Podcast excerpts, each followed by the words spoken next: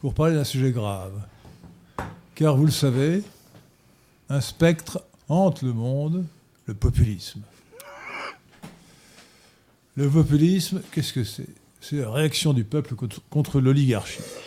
Alors, ce qui m'a donné vraiment très envie d'en parler maintenant, euh, encore que ce soit un sujet permanent, euh, essentiel, euh, c'est la victoire retentissante de Matteo Salvini en, en. L'Ombrie, c'est une des régions euh, italiennes, et il y avait donc des élections régionales. L'Ombrie était dirigée depuis, depuis la guerre, depuis 50 ans au moins, par la gauche, qui s'est effondrée. Et la, la gauche représentée, représentant, euh, représentée par le mouvement des 5 étoiles s'est aussi effondrée. Et euh, Salvini a connu une victoire retentissante. Alors qu'il est présenté faussement comme étant d'extrême droite, alors qu'il est simplement populiste. Et à sa droite, sur sa droite, alors là, il y a un mouvement qu'on peut Oui. là, qualifier effectivement d'extrême droite, les frères euh, d'Italie, euh, Fratelli d'Ita- Fratelli d'Italia. Fratelli d'Italia avec l'accent, euh, qui, qui ont fait 10% en Ombrie. Hmm.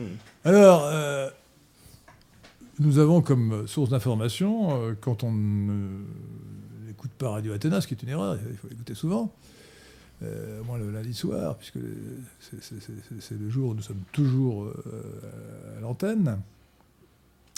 Les médias, les médias cosmopolites, c'est-à-dire pratiquement tous les médias, nous expliquent en permanence que les chefs populistes sont en train d'échouer.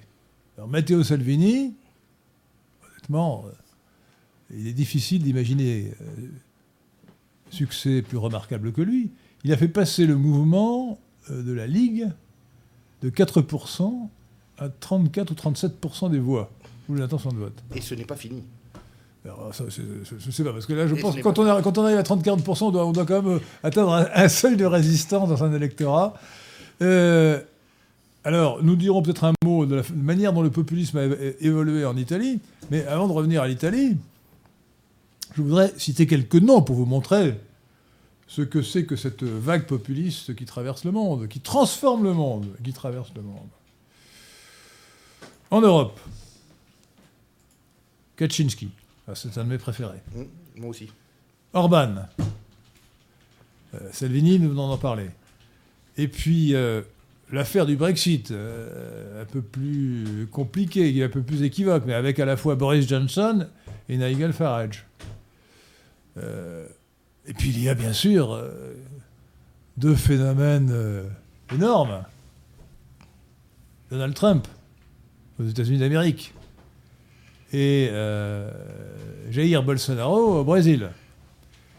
Et vous le savez, mon préféré de tous, de tous ces chefs populistes, c'est Narendra Modi. Narendra Modi. Il le savait. Vous êtes un spécialiste hein, de Na- Narendra Modi. Non, Ah, non, si, pas si, du si. tout. Non, non, non. Mais Narendra Modi, c'est un, un homme prodigieux. C'est lui qui gouverne euh, encore pour 5 ans après 5 ans, euh, avec beaucoup d'éclat et de succès et d'intelligence politique. L'Inde, 1 milliard 200 ou 300 millions d'habitants. Et euh, c'est l'idéal populiste pour moi, parce qu'il représente vraiment l'identité de l'Inde, l'Hindutvat, comme ils disent. Il, il est l'émanation d'un mouvement traditionnaliste extraordinaire qui s'appelle le Rashtriya Swa- Swayamsevak Sangh, ce qui veut dire, Oh là là. ce qui veut dire en hindi, en hindi euh, l'union ou le rassemblement des volontaires pour la nation. Hmm. Sang, euh, Sang, euh, le rassemblement, euh, Rashtriya la nation. Interrogez-moi sur les noms italiens. et ira. Soyam Sevak, euh, c'est donc les volontaires ou les bénévoles. Et, et- et mouvement, mouvement euh, très puissant qui a des millions et des millions de membres euh, et qui a créé euh, un parti politique qui s'appelle le BJP, Bharatiya Janata Party, c'est-à-dire le parti du, peuple, euh, du peuple hindou ou indien.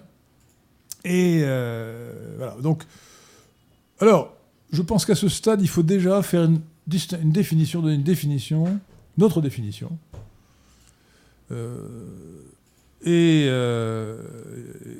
dire ce que nous entendons, nous, par populiste. Alors, peut-être que vous ne serez pas d'accord avec moi, moi je pense qu'il faut, pour éviter l'ambiguïté, euh, réserver le terme de populisme aujourd'hui à ce qu'on appelle parfois le populisme de droite, sur les noms que j'ai cités, euh,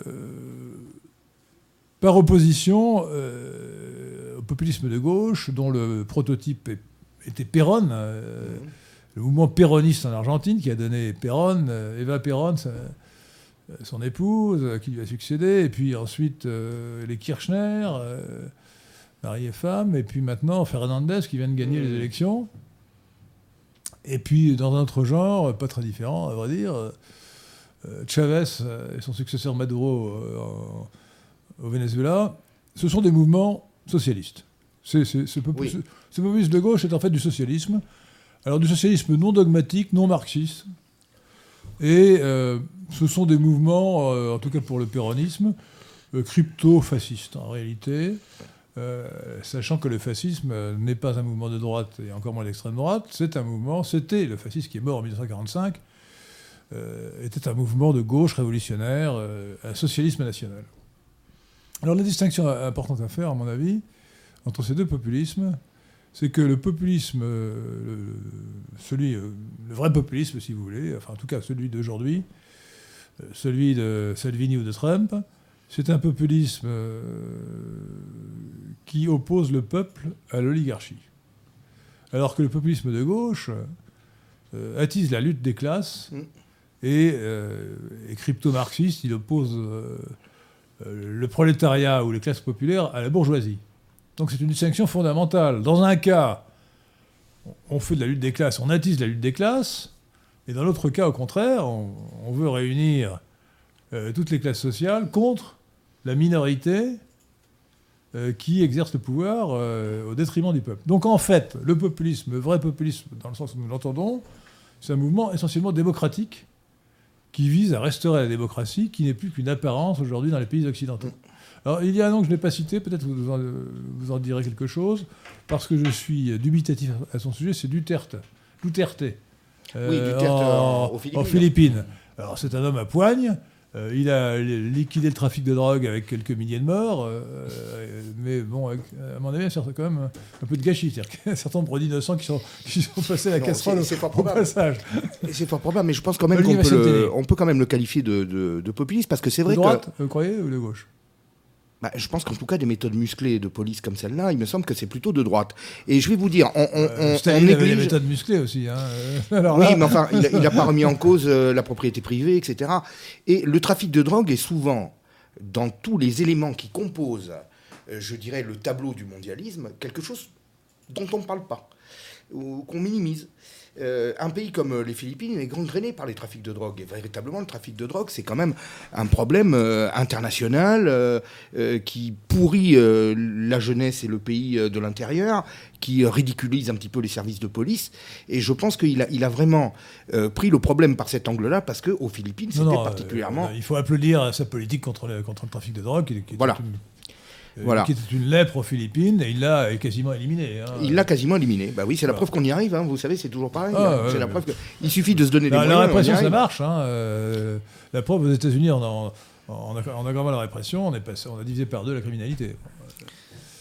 Oui, vous citez Duterte. Est-ce que vous considérez euh, Vladimir Poutine comme un populiste? Alors j'aurais pu le citer effectivement. euh, oui, Oh, bien oui, sûr. Oui, je- on peut, pense, on peut- vraiment, on- peut l'ajouter. On peut l'ajouter. ouais. Je pense qu'on peut dire que c'est un, c'est un populiste. Euh, Et, et- et c'est celui qui attire le plus euh, les foudres de l'oligarchie mondiale. hein. C'est vraiment, euh, il est détesté par l'oligarchie. hein. Ah Oui, à cause, à cause du rôle de la Russie, euh, Voilà. et de sa volonté de, de- de rendre à la Russie un statut de grande, de grande puissance. Bah, C'était le grand méchant jusqu'à l'élection de Trump. En fait, Trump a quand même euh, pris le devant de la scène. euh, il a un peu dépassé Poutine en Bah, grand euh, méchant en, en international. niveau d'exécration Ouais, dans, les, dans les médias cosmopolites. Oui, mais parce que justement, euh, aux États-Unis, on ne s'y attendait pas. Euh, les États-Unis, c'est le, pays du mondialisme de Fukuyama. Et euh, bon, évidemment, la puissance de frappe des États-Unis dépasse de loin celle euh, de la Russie. Et quand une personnalité comme Trump prend le pouvoir aux États-Unis, ben, on peut s'attendre à de très grands bouleversements dans le monde et qui ne vont pas dans le sens de, de ce que l'oligarchie euh, euh, promeut depuis 30 ans maintenant. Chers auditeurs de, de Radio Athéna, il faut bien comprendre la signification du populisme. Euh, nous sommes dans un monde extrêmement diversifié, euh, soumis en grande partie à la superclasse mondiale, représentée dans chaque pays, comme en France, par une oligarchie cosmopolite, qui nous impose son idéologie, son idéologie cosmopolitique. Et face à ce détournement de démocratie, eh bien, il y a des mouvements populistes qui se lèvent dans le monde et qui parfois réussissent, non sans mal. Et la guerre n'est pas finie. Euh, Aux États-Unis, par exemple, euh, l'acharnement des médias Bien sûr. cosmopolites contre Trump est terrible. Et aujourd'hui, euh, vous voyez qu'on lui ressort une procédure de, de- de- de- de destitution, impeachment en anglais, euh, à seule fin de truquer euh, le résultat, enfin d'annuler le résultat électoral et, et de fausser la, la- la prochaine élection présidentielle. Mais écoutez, il, il a vraiment droit à un régime médiatique d'exception. euh, parce que euh, si vous vous rappelez l'année dernière, juste avant les élections de mi-mandat, on lui a sorti un témoignage anonyme à la une de New York Times. C'est du jamais vu. Quel, quel, quel crédit on peut accorder à un, à un témoignage anonyme que de quelqu'un qui dit Ah ben je travaille avec lui, il est fou Bon, ça veut rien dire. Enfin, je veux dire, euh, vous voyez, c'est du Il n'importe quoi. il n'est pas fou du tout. Alors nous allons, du nous allons d'ailleurs parler un peu de l'actualité parce que euh, il faut reconnaître que en tant que chef populiste, euh, Donald Trump sait y faire. hein. Et il sait y faire d'ailleurs Il est parce fort. il est très fort. Euh, N'oubliez pas qu'il a tenu une émission de télé-réalité Hmm. euh, pendant des années. euh, qui se terminait par euh, alors je vous vire ou bien je ne vous vire pas? Ouais. comment, on dit, comment on dit ça en anglais? You're fired. Euh, You you're fired. fired. You're- vous êtes viré. Vous êtes viré. Vous êtes, vous êtes, vous êtes viré.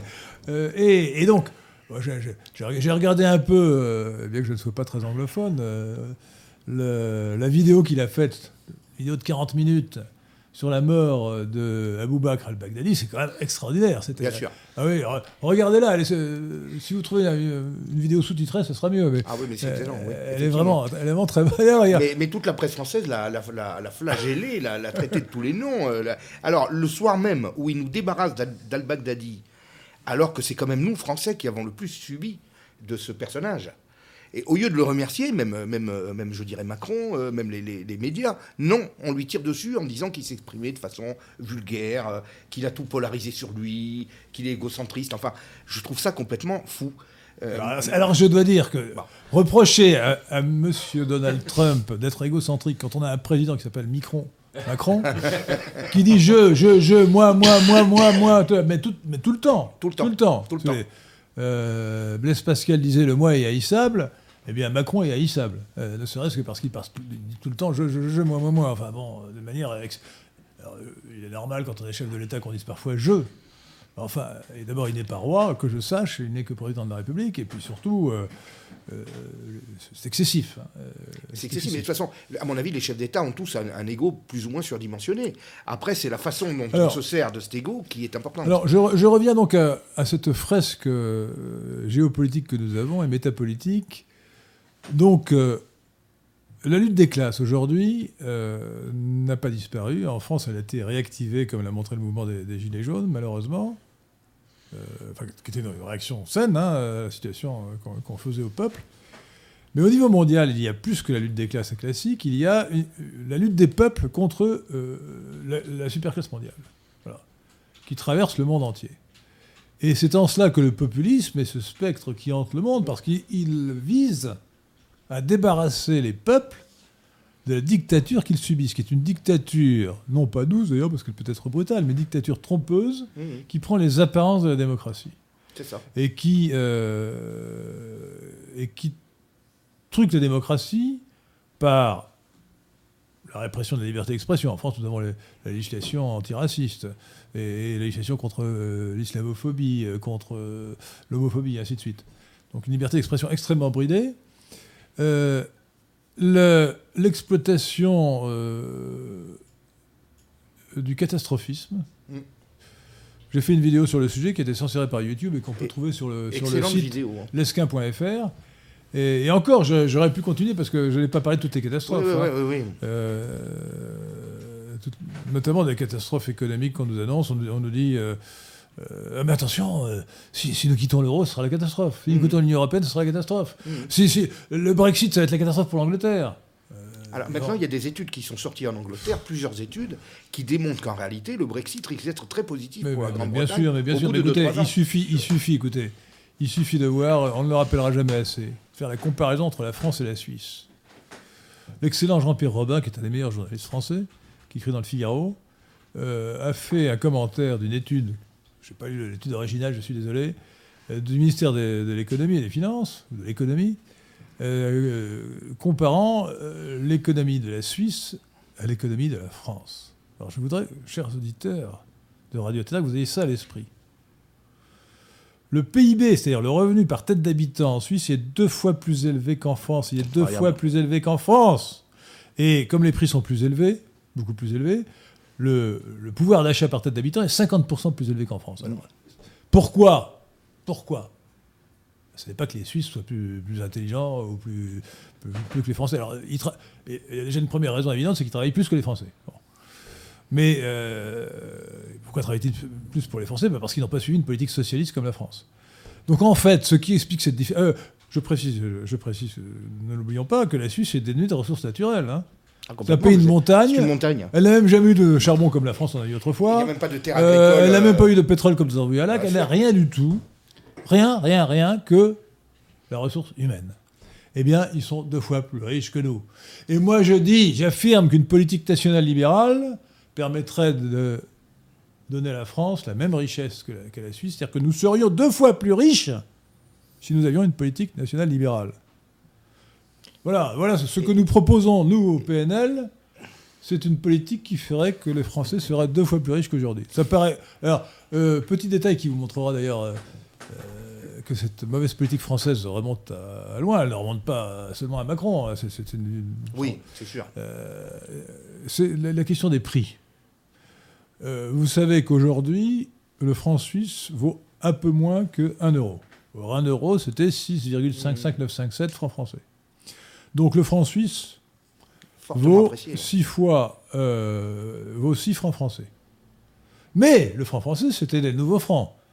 On a divisé par 100 euh, Mhm. l'unité monétaire en 1959.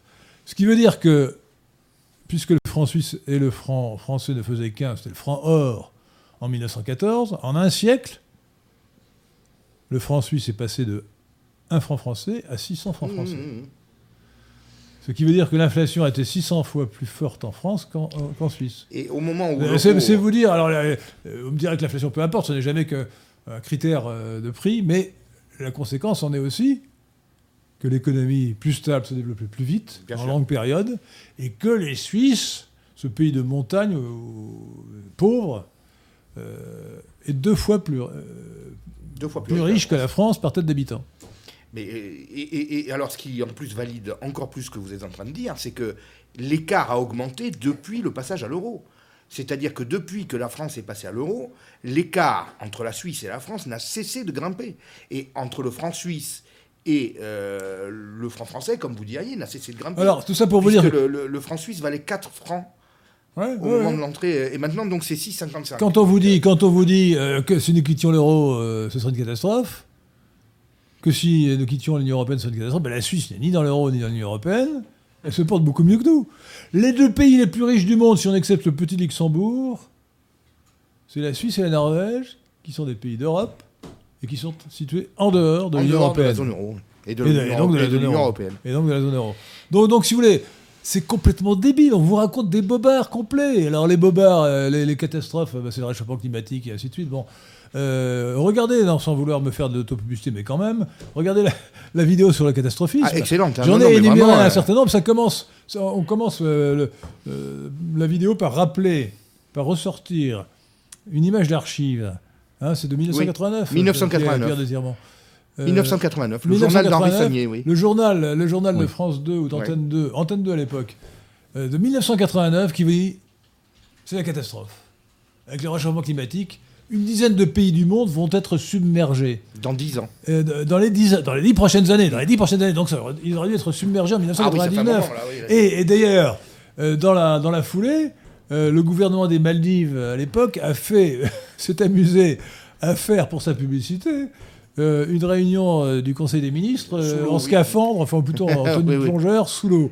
C'est- complètement grotesque. Oui, Grotesque. C'est amusant que vous citiez les Maldives parce que cette semaine, il y a eu un- il y a une annonce comme quoi ils allaient construire cinq nouveaux aéroports euh, sur les archipels des Maldives, euh, des grands aéroports de ta- taille internationale, alors que les îles sont censées avoir disparu euh, sous les eaux depuis euh, Oui, 20 ou mais 30 ça, ans. c'est- Donc, non, donc écoutez, c'est maréchal Pétain qui parlait de ces mensonges qui vous ont fait tant de mal. Bah, écoutez, là, franchement, ce n'était rien à l'époque, en C'est- 1939 ou c'est- et C'est vrai 1940. que les Maldives, ça fait Aujourd'hui- 30 ans qu'on en entend parler. hein. Aujourd'hui, mais nous sommes submergés, pareil. hein. nous sommes submergés de mensonges. Et le populisme, puisque notre sujet, je, je le rappelle, c'est Donald Trump et ses émules, la vague populiste qui transforme le monde, mais un autre sujet. Le populisme, c'est une réaction contre ces mensonges et qui nous font tant de mal. Bien sûr. Et ces mensonges qui sont pro- propagés par la superclasse mondiale et les, et les oligarchies cosmopolites qui les représentent dans chaque pays pour transformer le peuple en foule et ainsi abolir la démocratie réelle.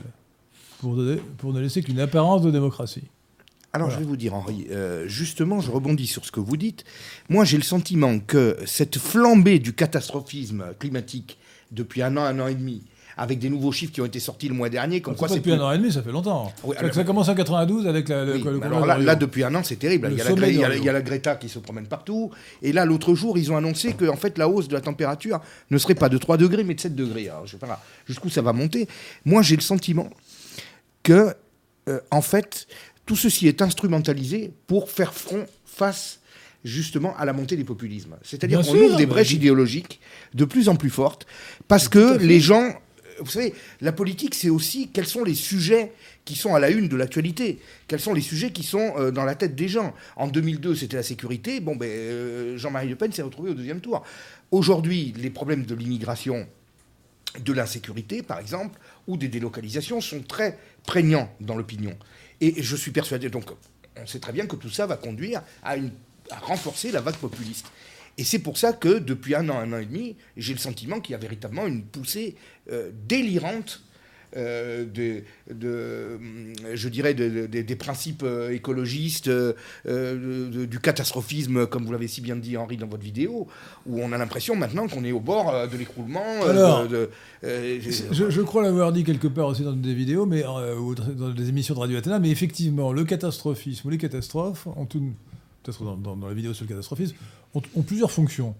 L'une des fonctions, euh, c'est de pousser directement euh, au gouvernement mondial. C'est, Bien sûr. C'est patent en ce qui concerne le, Bien le sûr. réchauffement climatique bidon, parce que on vous dit, mais euh, il faut évidemment une autorité mondiale pour empêcher les- tous les Bien sûr. pays de produire du gaz carbonique, parce que le gaz carbonique est très beau partout, et donc c'est c'est- c'est un sujet mondial. Ça a d'ailleurs été inventé pour ça. Je ne sais pas si vous le savez, euh, cher euh, Olivier Piacentini, mais euh, ça n'est pas euh, apparu par hasard. Le, le- le- le- le- le mythe du réchauffement climatique causé par l'homme est un complot monté par un certain Maurice Strong, qui Oui. était l'homme lige de David Rockefeller Mhm. et qui a été secrétaire général adjoint des Nations Unies et qui a dirigé et organisé le congrès de Rio Mhm. en 1992, qui, a- qui était le point de départ de, cette, de ce mythe. Et euh, donc le premier but, c'est de pousser vers le, le gouvernement mondial, la- l'abolition des frontières. euh, euh, et, mais le deuxième but, c'est de faire écran ou de faire diversion. Si les gens Oui. pensent que, le- le- que l'humanité tout entière est menacée de disparition à cause du réchauffement climatique, évidemment, l'immigration paraît un sujet mineur, euh, Bien sûr. secondaire. Euh, Peut-être. Euh, c'est un intérêt commun à tous les hommes au-delà des différences entre les peuples. Et donc, et en particulier pour les jeunes qui sont, qui sont naïfs, comme, comme Maxence Duluth ou, ou Thierry Marin. euh, Pas du, euh, pas du tout, pas eh du bien- tout. Pardon Nous ne serions pas ici. euh, qui sont, qui, qui sont- mais qui- vous faites exception, heureusement. Bah, on leur dit euh, le réchauffement climatique, etc. là, c'est affreux. Alors, ils vont se mobiliser pour, ils font des marches pour le climat. Ils marchent pour le climat. Et Nous, nous ne marchons pas. Et pendant, et pendant, et pendant ce temps-là, eh ben, ils ne se mobilisent pas contre l'immigration et pour euh, la protection de, et la défense de la nation. Euh, vous voyez, c'est. c'est- c'est- Ben oui, on les détourne complètement en fait du, Voilà. du fond du problème, la Voilà. réalité des vrais problèmes qui sont la vague migratoire. Et alors, regardez en plus comme c'est extraordinaire. Vous avez des, des- des vedettes euh, euh, de la chanson ou du cinéma, euh, hollywoodienne ou autres, qui vous disent Ah ben moi je, je ne vais plus faire d'enfants parce que euh, ça va polluer. Bon, et en fait le vrai problème démographique, vous le savez très bien, euh, il, il concerne l'Afrique noire. Pour l'essentiel, c'est là qu'il y a le plus de. Plus de 80, uniquement. Voilà. Euh, du point de vue démographique, c'est euh, en Afrique voilà. noire, 4 enfants par femme, plus de 4 enfants par Voilà, femme, c'est ça. avec une tendance à la baisse. Il y a une, ten- il y a une- il y a la Mais, baisse est euh, euh, et partout ailleurs dans le monde, y compris dans les pays musulmans qui Mm. ne sont pas en Afrique noire, euh, la natalité s'est effondrée. Mm. Je le cite toujours comme exemple parce que c'est, pour moi c'est tout à fait caractéristique. L'Iran. L'Iran de l'ayatollah Khomeini, euh, aujourd'hui de l'ayatollah Khamenei. Révolution islamique en, en 1979. Lorsque le Shah est détrôné, il y avait en Iran 7 enfants par femme. Aujourd'hui, moins de 2 enfants par femme. C'est-à-dire l'Iran comme en est tom- Europe. est tombé en dessous du seuil de renouvellement des populations. Pas tout à fait comme en Europe, parce qu'en Europe c'est encore moins, mais, mais voilà. Euh, et, et- et- alors bon, euh, il paraît qu'en Algérie, ça a repris un peu, c'est remonté à 3, enfants par femme, mais enfin on est très loin. Oui, oui, on est très loin vraiment de la vague euh, démographique. voilà, bon. Et alors là, Donc par contre, vraiment personne ne parle de ça. d'Afrique noire. d'Afrique noire. Mais personne n'en parle. Qui en parle dans Pas les assez. médias? Personne n'en parle réellement. On, on, on- en parle à Radio Athéna. Ah oui, à Radio Athéna, bien entendu, oui. Il y a encore des médias qui en parlent. Mais enfin, si vous voulez, dans les grands médias, euh, euh, je dirais, euh, habituels, hein, les médias officiels, on va dire, on peut le dire comme ça, absolument personne ne, ne parle Alors, de ce problème-là. Pour en revenir euh, au concept de populisme, donc je crois qu'à ce stade, il faut quand même euh, analyser bien le concept. Euh, c'est un phénomène euh, récent, euh, récent qui date de- depuis combien de temps de, bah, de- Peut-être en France de la naissance, de- de naissance du Front National, parce que n'avons pas encore cité le Front National, mais c'est quand même un mouvement populiste, évidemment, et qui, qui remonte en, euh, euh, à 1972, euh, qui s'est développé après 1900, euh, non, 1972 et puis 1984. 1984. La percée en euh, 1984. Il y a une percée. Enfin, 1983-1984. Euh, et, et donc, c'est un mouvement de réaction contre l'immigration imposée par l'oligarchie cosmopolite. En fait, la rupture, voilà. En fait, la rupture, c'est clairement mai 68. Enfin, mi- 1968 dans le monde, dans le monde occidental, Bien sûr. euh, qui a. Et, et, au fond, le, le passage de la droite classique à la droite populiste euh, répond à une mutation de la gauche. Mhm. Vous savez que la gauche est double, elle est duale.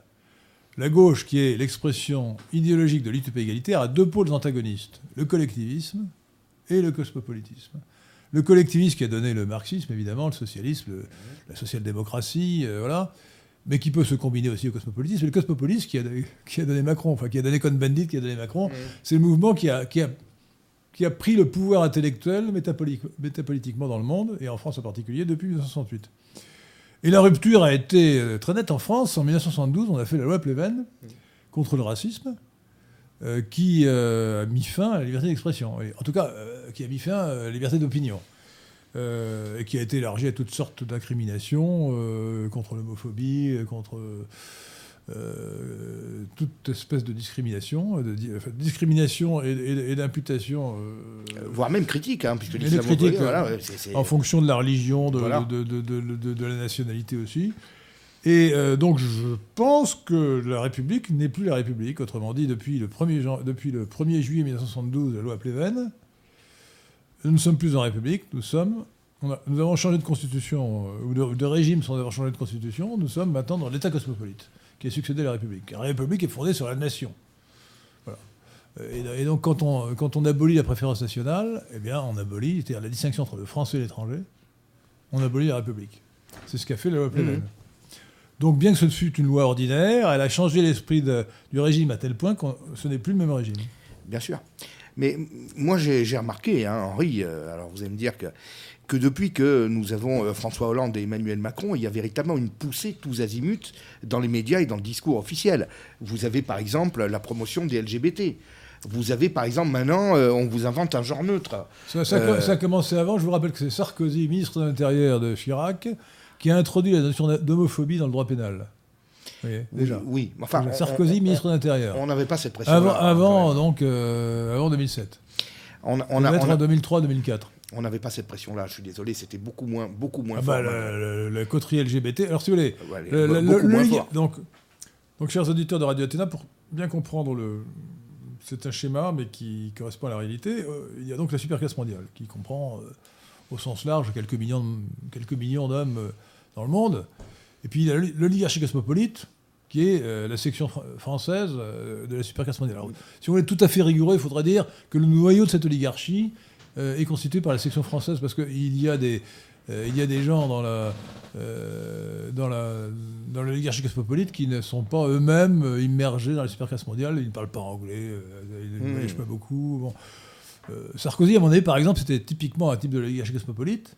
Enfin, D'ailleurs, il n'est pas mort, c'est toujours le cas. Mhm. Mais on ne peut pas dire qu'il appartient à la superclasse mondiale. Euh, voilà. Il parle à peine français, alors il encore moins anglais. hein. Euh, et donc, euh, l'oligarchie hein, cosmopolite hein.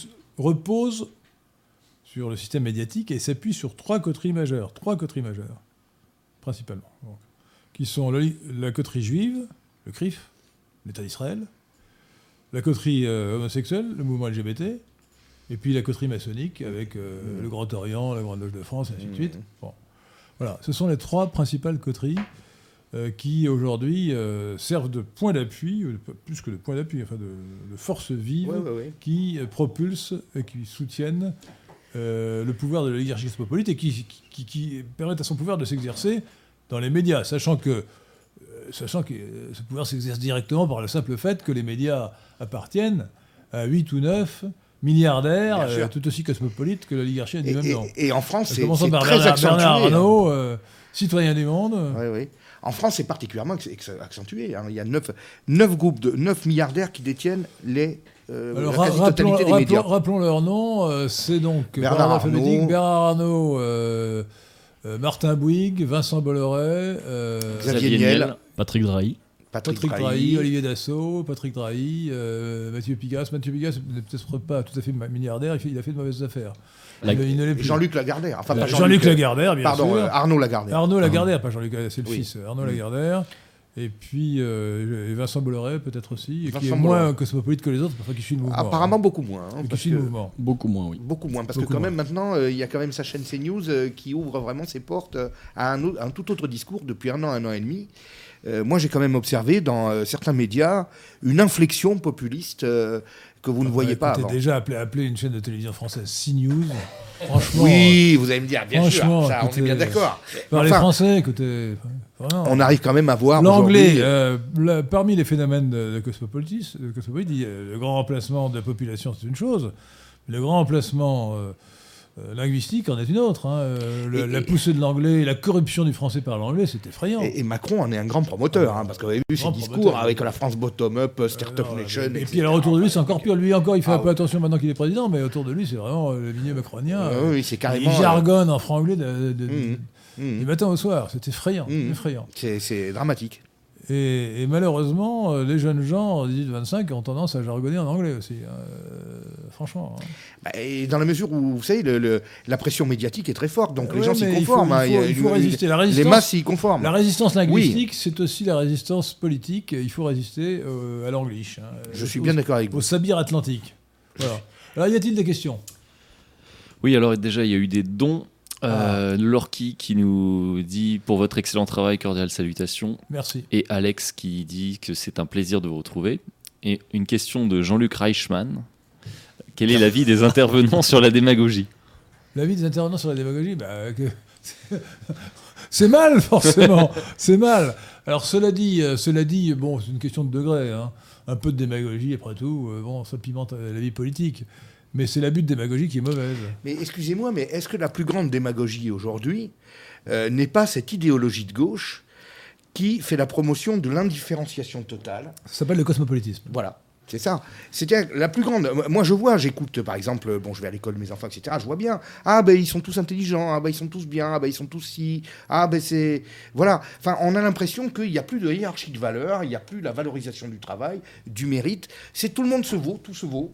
Euh, tout le monde est beau, tout le monde est gentil, euh, tout le monde est travailleur, tout le monde est ci, tout le monde est Oui, là. ça c'est l'égalitarisme en général, et qui voilà. peut être cosmopolite, qui peut être collectiviste. Voilà. Oui, voilà, il faut que tout le monde, euh, Voilà. tout le monde se C'est ça. ressemble. C'est ça. C'est la négation des différences. la négation des différences qui est vraiment promue euh, au niveau de l'école, au niveau des assistantes sociales, Mm. au niveau de, de- d'énormément de, de, euh, je dirais, d'institutions qui ont beaucoup de poids dans la vie N'oubliez pas la et qui, et qui formatent l'esprit des, jeunes. Olivier Pesantini, n'oubliez pas la, la négation primordiale, la négation des sexes. Ah bah, Euh, L'espèce. Homo sapiens est une espèce sexuée, euh, comme beaucoup d'espèces, hein, Bien sûr. Avec euh, cette particularité qu'il y a. Enfin, pas une particularité, c'est général dans les espèces animales, qu'il y a autant, autant de, mâles que de femelles, ou d'hommes que de femmes. Euh, et le cosmopolitisme, cette idéologie dont je parle, qui est aujourd'hui l'idéologie dominante, mais qu'on n'appelle pas assez par son nom. Il faut l'appeler par son nom. Eh bien, cette idéologie, qui est celle des citoyens du monde, en grec cosmopolites, nie euh, les différences, euh, nie le réel. Elle est fondée sur le. Je parlais tout à l'heure du mensonge, mais c'est d'abord la négation du réel. Négation des races, négation des sexes, négation de tout. euh, De tout. Des identités. Des identités. L'identité est devenue un gros mot. Euh, une identité de négation de l'histoire. Enfin, euh, on est vraiment dans un, dans un univers du mensonge. Alors, on cite toujours Orwell, mais on a raison. euh, On a raison. Écoutez, euh, le mot sexe est remplacé par le, par le mot, euh, le mot Genre. c'est grammatical. Alors, je- J'avais fait un rapport pour le prix Lysenko, qui est un, qui est un anti-prix, un prix de dérision attribué à, Judith Butler euh, pour euh, la papesse euh, de, la théorie du genre. Euh, c'est extraordinaire. Elle, défend la théorie performative du, genre. C'est-à-dire, si vous êtes un garçon, c'est parce que euh, on a dit il quand vous étiez petit, euh, quand vous étiez petit. Sinon, vous seriez une fille. Si on vous dit elle, elle ou il, c'est le, c'est le genre grammatical qui fait que vous êtes garçon ou fille. C'est une théorie complètement grotesque. Bon. Que cette théorie grotesque ait un certain crédit, et même qu'elle était introduite dans l'enseignement français à l'époque de Sarkozy, hein, en 2011, septembre 2011, Luc Châtel, ministre de l'Éducation nationale, et son directeur de- de l'é- des écoles, monsieur Jean-Michel Blanquer. Jean-Michel Blanquer. Oui. je- je- Jean-Michel Blanquer, aujourd'hui ministre de l'Éducation nationale, enfin qui est l'éducation cosmopolite, devrait-on Mhm. dire, ont introduit la théorie du genre comme une théorie scientifique euh, dans l'enseignement des sciences euh, SVT, sciences de vie et de, SVT, oui, sciences de la vie et de la Terre. Euh, c'est vraiment, nous sommes vraiment dans un pays Ah oui, complètement. dramatiquement intoxiqué. Ah oui. Voilà. Et donc il est temps de renverser la vapeur et de renverser surtout cette dictature cosmopolite qui est en train de nous détruire, qui détruit la nation. Mais je crois que, je crois que, alors je vais citer un auteur euh, marxiste, hein, mais qui finalement, Bravo, euh, bravo. ah, bah, je vais vous en citer un quand même, Euh, Antonio Gramsci. Je crois que la guerre, Ah, le Gramsci avait de bons côtés, c'est vrai. voilà, Euh, la, la véritable guerre que nous devons mener, c'est une guerre culturelle, parce que, si vous voulez, jusqu'à présent euh, et encore aujourd'hui, euh, ce qui siège dans l'esprit des masses et qui leur est inculqué par les médias provient directement, comme vous le dites, de l'idéologie de cette oligarchie cosmopolite. Directement. Et à longueur de journée, les gens sont abreuvés, euh, si vous voulez, toujours des mêmes, idées, effectivement, la théorie des genres, euh, l'indifférenciation, euh, euh, etc. Enfin, on ne va pas énumérer toutes, les, idées qui sont véhiculées par cette oligarchie.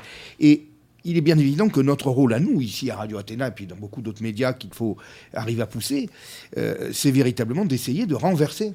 Euh, beaucoup d'autres, il n'y en a pas beaucoup d'autres, hein, honnêtement. euh, Ça commence à monter quand même, Henri. hein. Ça commence à monter. hein. Ça Ah, vous, avez, vous avez créé votre chaîne YouTube, Oui, Olivier Piacentini, euh, voilà, euh, avec une première vidéo brillante sur Trump, justement. Trump, le vous, en direz un mot. ouais. c'est volontiers. Donc la démagogie c'est mal, mais malheureusement, elle, nous a envahi. En fait, le, le- le discours cosmopolite est démagogique. Euh, il, est fondé, il est fondé sur le mensonge et la démagogie, Euh, sur euh, l'appel aux, aux bas instincts en réalité, hein, et notamment l'appel à l'envie.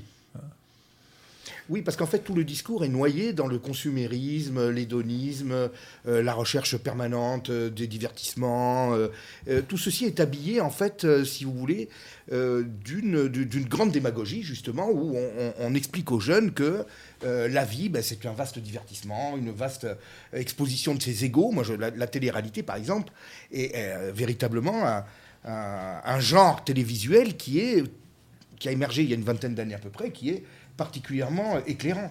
C'est-à-dire qu'on présente des jeunes qui n'ont aucun talent particulier, aucune qualité euh, véritablement, même des fois qui sont complètement débiles. Oui. Et euh, on montre aux jeunes que ces gens-là, eh ben, ils ont du succès, ça marche. Euh, On les amène euh, faire telles inaugurations, dans telle discothèque, etc. Bon, ah, imaginez un peu par rapport à des jeunes adolescents l'impact que ça peut avoir euh, sur la valeur travail, le mérite, la culture. C'est véritablement une déformation euh, de, de, euh, de la hiérarchie des valeurs qui est terrible.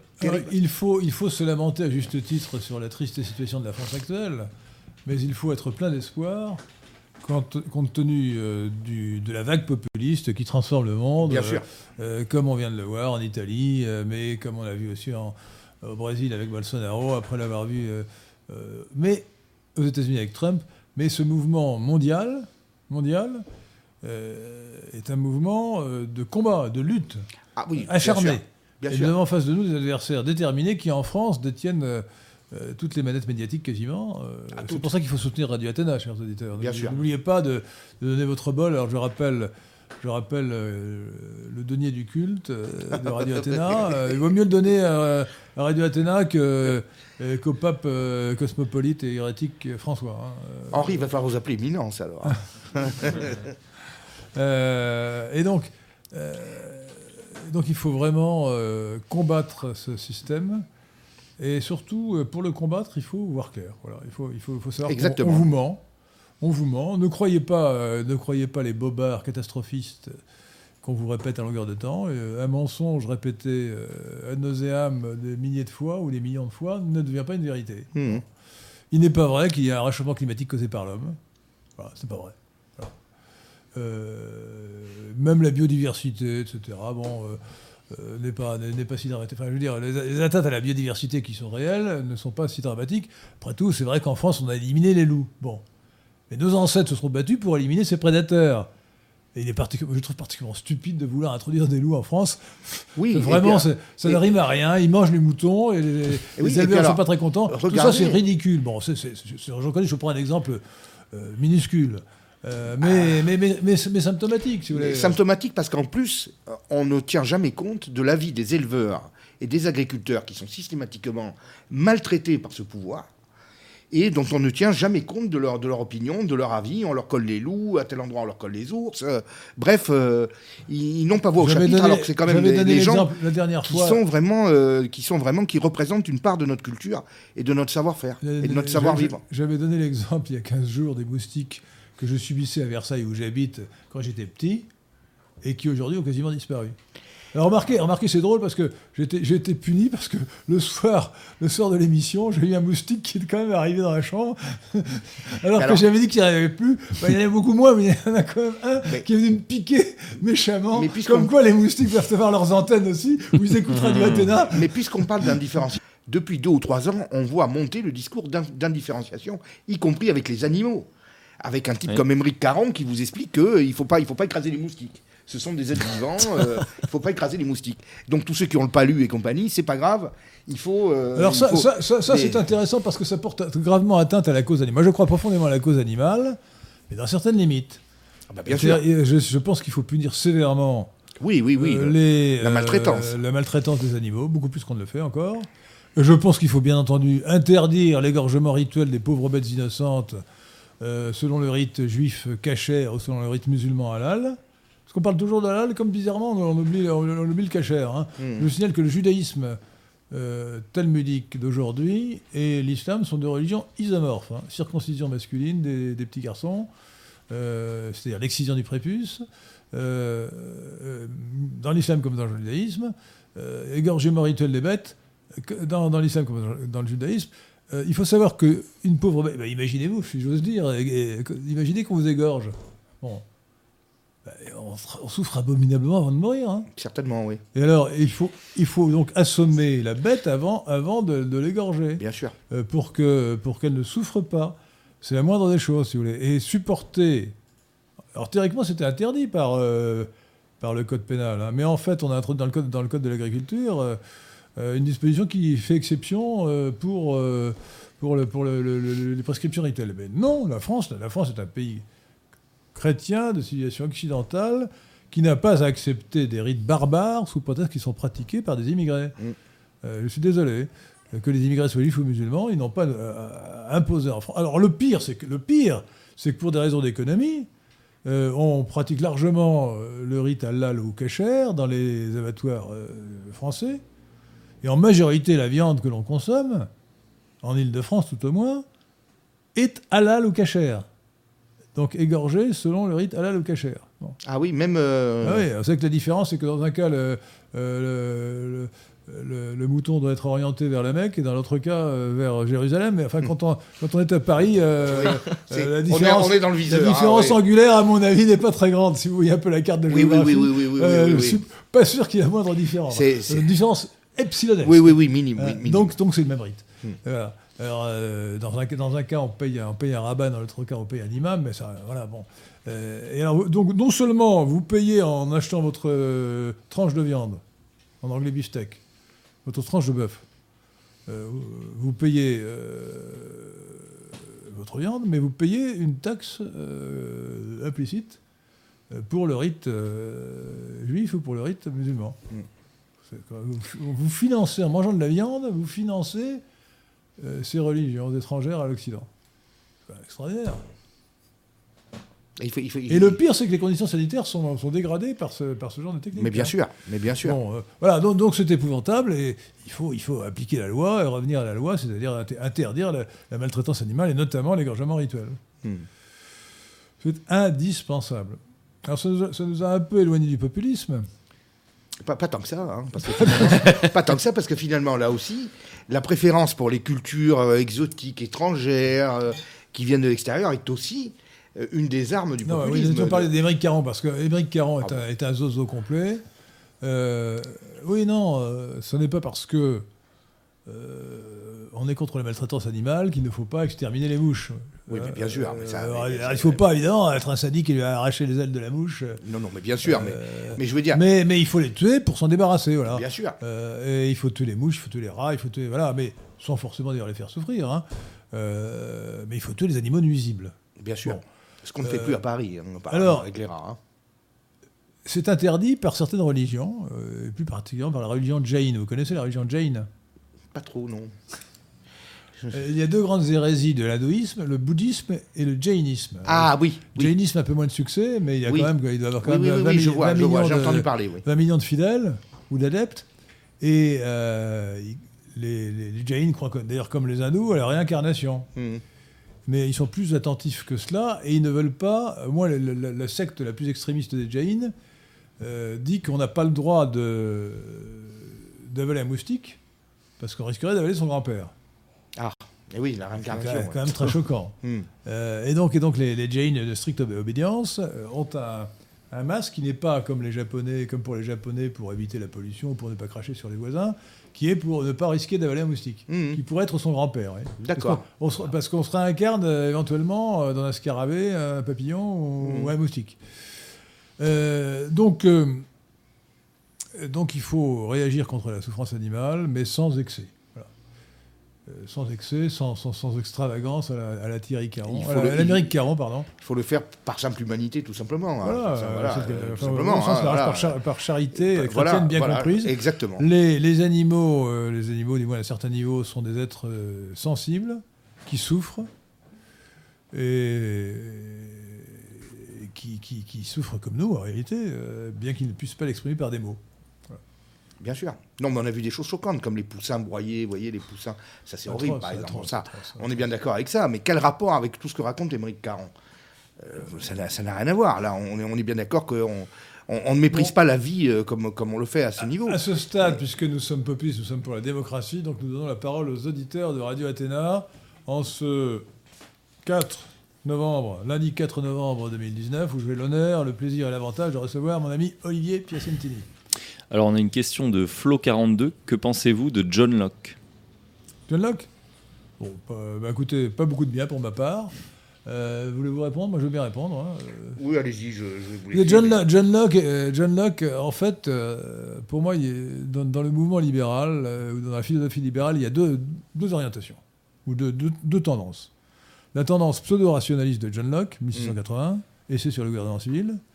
Et puis la, la tendance euh, traditionnaliste, qui est celle d'Edmund Burke, qui était dans, irlandais. John Locke était euh, anglais ou écossais? Écossais, je crois. Et euh, ce sont deux tendances très nettes. Alors, honnêtement, John Locke, qui a eu une influence considérable, hein, il a fait ce qu'on peut appeler du bricolage idéologique, ce qui est beaucoup plus fréquent qu'on ne le croit dans l'histoire des idées. C'est-à-dire qu'il a justifié par des raisonnements tarabiscotés le gouvernement qu'il approuvait politiquement, qui était le gouvernement de, la- de ce qu'on appelle, euh, dans, dans un terme de propagande, la, glorieuse, la révolution glorieuse, la Glorious Revolution, qui a vu euh, donc la, la fin de, de la monarchie absolue en Angleterre. Bon. Si on le lit bien, on voit très bien qu'il fait du bricolage idéologique, c'est-à-dire qu'en partant des principes qu'il a posés, il, il aboutirait plutôt, à mon avis, au communisme que- qu'au libéralisme. hein. Hmm. Et donc, euh, donc il, il- il pose des, des présupposés philosophiques tout à fait euh, inadéquats et faux euh, au libéralisme. Mais c'est un, alors, si vous voulez, c'est un courant qui, qui- commence avant John Locke en réalité. C'est le courant de ce que Michel Villet appelle, appelait le droit naturel moderne, hein, par opposition au droit naturel classique, dans le, vocabulaire de, de Michel Villet. Le droit naturel classique, euh, que je défendrai pour ma part, euh, consiste à dire qu'il faut s'appuyer sur les traditions. Bon. Et selon Michel Villet, c'était la position de saint Thomas d'Aquin.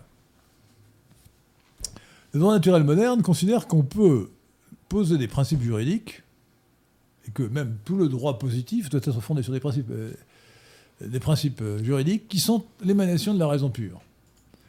Alors, euh, on vous dit par exemple, tout dommage, tout préjudice doit être réparé. Bon, ça, vous paraît, ça vous paraît évident. Seulement, il est facile de, réfléchir un petit peu, de démontrer que ce principe général ne suffit absolument pas pour fonder euh, un principe juridique. Parce que tout préjudice euh, doit être réparé. Bon, je suis boulanger dans un village. Je suis le seul boulanger. Ou même, euh, je suis le seul boulanger dans ma rue. Un deuxième boulanger vient s'installer à côté de moi. Il va me prendre la moitié de mon chiffre d'affaires. Je suis bien un préjudice. Est-ce que ce préjudice doit être réparé? Hein? Ah ben non. Ah ben non Pourquoi? Parce que justement, c'est la liberté du commerce et de l'industrie. Ce qui prouve bien l'insuffisance, enfin, ce qui prouve bien que certains préjudices doivent être réparés, mais qu'une fois qu'on a dit ça, il faut, il faut dire que dans une société bien construite, la loi dit quels sont les préjudices qui doivent être réparés, mais c'est tout ce qu'on peut dire. Mm. On ne peut pas en dire plus. Il doit y avoir des, tout ce qu'on peut dire, c'est qu'il doit y avoir des préjudices qui doivent être réparés. Mais Bien sûr. quand on a dit ça, on n'a rien dit. Bon. Euh, alors, euh, j'ajoute que ceux qui prétendent que le droit. Le, alors, je pourrais faire une- un exposé rien que sur le sujet, que le décalogue, c'est le droit naturel, Mhm. me font bien rire. hein. Est-ce que vous, alors, je vous conseille, de- je vous conseille, chers auditeurs de Radio Athéna, de lire le décalogue dans le texte, dans l'Exode. Ça doit être le chapitre Mhm. 20, me semble-t-il. Chapitre 20 ou chapitre 15 de Maxence? Attendez, le décalogue. Le décalogue, écoutez. D'abord, c'est- d'abord, d'abord, le décalogue, c'est- du point de vue de la morale, c'est, c'est- c'est- une morale minimale. On n'y trouve pas euh, les, les- les grands principes bien connus. euh, ne fais pas à autrui- à autrui ce que tu ne voudrais pas qu'on fasse à toi-même, ou bien aimez-vous les uns les autres, etc. La charité n'y apparaît pas. Bon. Et puis, euh, et puis si c'était d'ailleurs du droit naturel, pourquoi est-ce que ce serait révélé par Dieu? Faut le Ah savoir. oui, Bien sûr. C'est contradictoire. Et enfin, si c'est vraiment du droit naturel, alors comment euh, expliquez-vous le dixième commandement de Dieu, celui qu'on ne cite jamais jusqu'au bout, mais que j'aime bien citer parce que sur- surtout quand je suis dans une conversation euh, dans un dîner en ville où il y a des, des charmantes dames qui sont un peu féministes, je leur dis est-ce que vous connaissez le, le décalogue? Elles me disent oui, bien sûr, bien sûr, bien sûr. Le dernier commandement de Dieu, le dixième. Alors quand elles sont un peu savantes, elles disent oui, je connais très bien, c'est tu ne convoiteras pas la femme de ton prochain. Ah oui? On pense que c'est un euh, un, corollaire ou bien un doublon du cinquième commandement de Dieu, tu ne commettras pas l'adultère. Et en fait, il faut lire jusqu'au bout. Le dixième, commandement, le, dixième commandement, le dixième et dernier commandement de Dieu dans le décalogue, c'est Tu ne convoiteras pas la femme de ton prochain, ni son esclave mâle ou femelle, ni son bœuf, ni son âne, ni rien de ce qui lui appartient. Fin de citation. Alors si c'est si si du droit naturel, ça veut dire que l'esclavage est de droit naturel et que la femme est de droit naturel la propriété de son mari. Est-ce que vous êtes sûr qu'il faut en tirer les conséquences qu'il faut, faut appliquer à la lettre le, dé- le- le merveilleux décalogue Bien écoutez, sûr. soyons- soyons sérieux. Bon. Bien sûr. En fait, le décalogue, contrairement à ce qu'on pense, c'est un, un- un code juridique. Tu ne travailleras, euh, le, quoi, le troisième commandement de Dieu, c'est tu ne travailleras pas le samedi. C'est du code du travail aujourd'hui. Mhm. C'est ça. C'est du code du travail. Bon, il n'y a même pas tu ne mentiras pas, ou tu diras la vérité. Il y a tu ne, tu ne porteras pas de faux témoignages contre ton prochain. Donc c'est juridique. Mhm. Quand, quand ce n'est pas ton prochain et, et quand ce n'est pas euh, un procès, un témoignage c'est un procès, mais tu as le droit de mentir, implicitement. L'interdiction ne porte que. Donc, Que, que- que pendant les procès. voilà, donc c'est tout à fait insuffisant. Alors on peut évidemment partir de là pour extrapoler, mais l'extrapolation n'est pas le texte du décalogue. Mhm. Donc, donc le droit naturel n'existe pas au sens moderne du terme. Alors je voulais répondre euh, un peu longuement, effectivement. Euh, je vais Euh, le droit naturel moderne donc, a été inventé par l'école de Salamanque, les jésuites, Mm. euh, d'abord les, les dominicains, puis les jésuites, après la fondation de l'ordre des jésuites au XVIe, XVIIe siècle. C'est c'est De Soto, euh, Vittoria, oui. euh, l'école de Salamanque, une école géniale qui, qui- qui est aussi à l'origine de la théorie économique moderne. Mhm. Euh, et ça a été ensuite repris par des auteurs protestants comme Grotius et Pufendorf euh, pour re- ressusciter ou propager ou formaliser le jus gentium, le, le droit des gens, c'est-à-dire le droit des nations, Mhm. Euh, comme sous la forme d'un droit naturel. Donc euh, toute une école de droit naturel a été à l'origine de la pensée libérale repris ensuite par John Locke, mais c'est du bricolage idéologique selon moi. Bon, mais c'est plus, vrai chez, John, enfin, John Locke, à mon avis, est très inférieur sur le plan philosophique euh, à l'école de Salamanque. Hein. C'est pas, pas du tout les mêmes niveaux. Et alors l'autre courant, c'est, Burke. Alors là, lisez le livre le plus extraordinaire que je connaisse de philosophie politique. C'est 1700, paru en 1790. C'est la, ré- la ré- la réflexion Mm. sur la Révolution française, révolution de- sur la Révolution de France, d'Edmund Burke, B-U-R-K-E, euh, qui euh, alors prenez la traduction dans la collection plurielle, que, Hachette, hein, pluriel, hein, euh, Hachette, Absolument. collection plurielle, c'est une excellente traduction, et pas la traduction d'origine de M. Dupont de 1790, euh, qui, était très bourrée de fautes.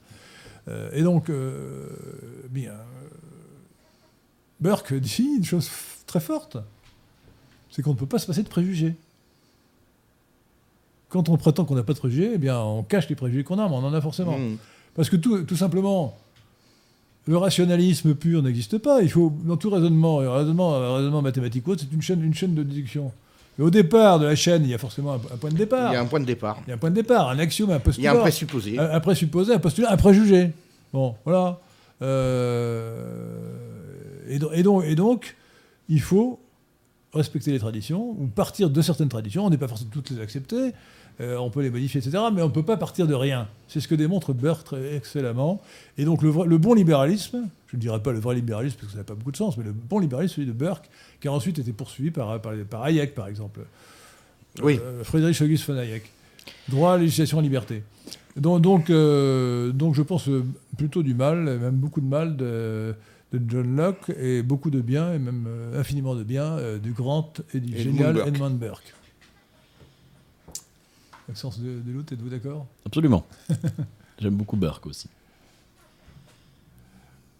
Il y a d'autres questions ou- Étienne est parti, il va revenir dans, dans deux minutes, mais c'est lui qui a les questions, donc... euh, Ah oui, c'est embêtant. Je vais voir ce qu'il y a comme question. Bah, écoutez, Que euh, pensez-vous par- du- par- Parlons du Brexit. Attends, avant voulez, que la question ouais. arrive, allons quand même dire un mot sur le Brexit. Bien sûr. Parce que le Brexit, euh, dans notre sujet, qui je vous le rappelle, chers auditeurs de Radio Athéna, est Donald Trump et ses émules, la vague populiste qui transforme le monde, et où j'ai l'honneur de recevoir euh, mon ami Olivier Piacentini, euh, le Brexit est évidemment un phénomène populiste.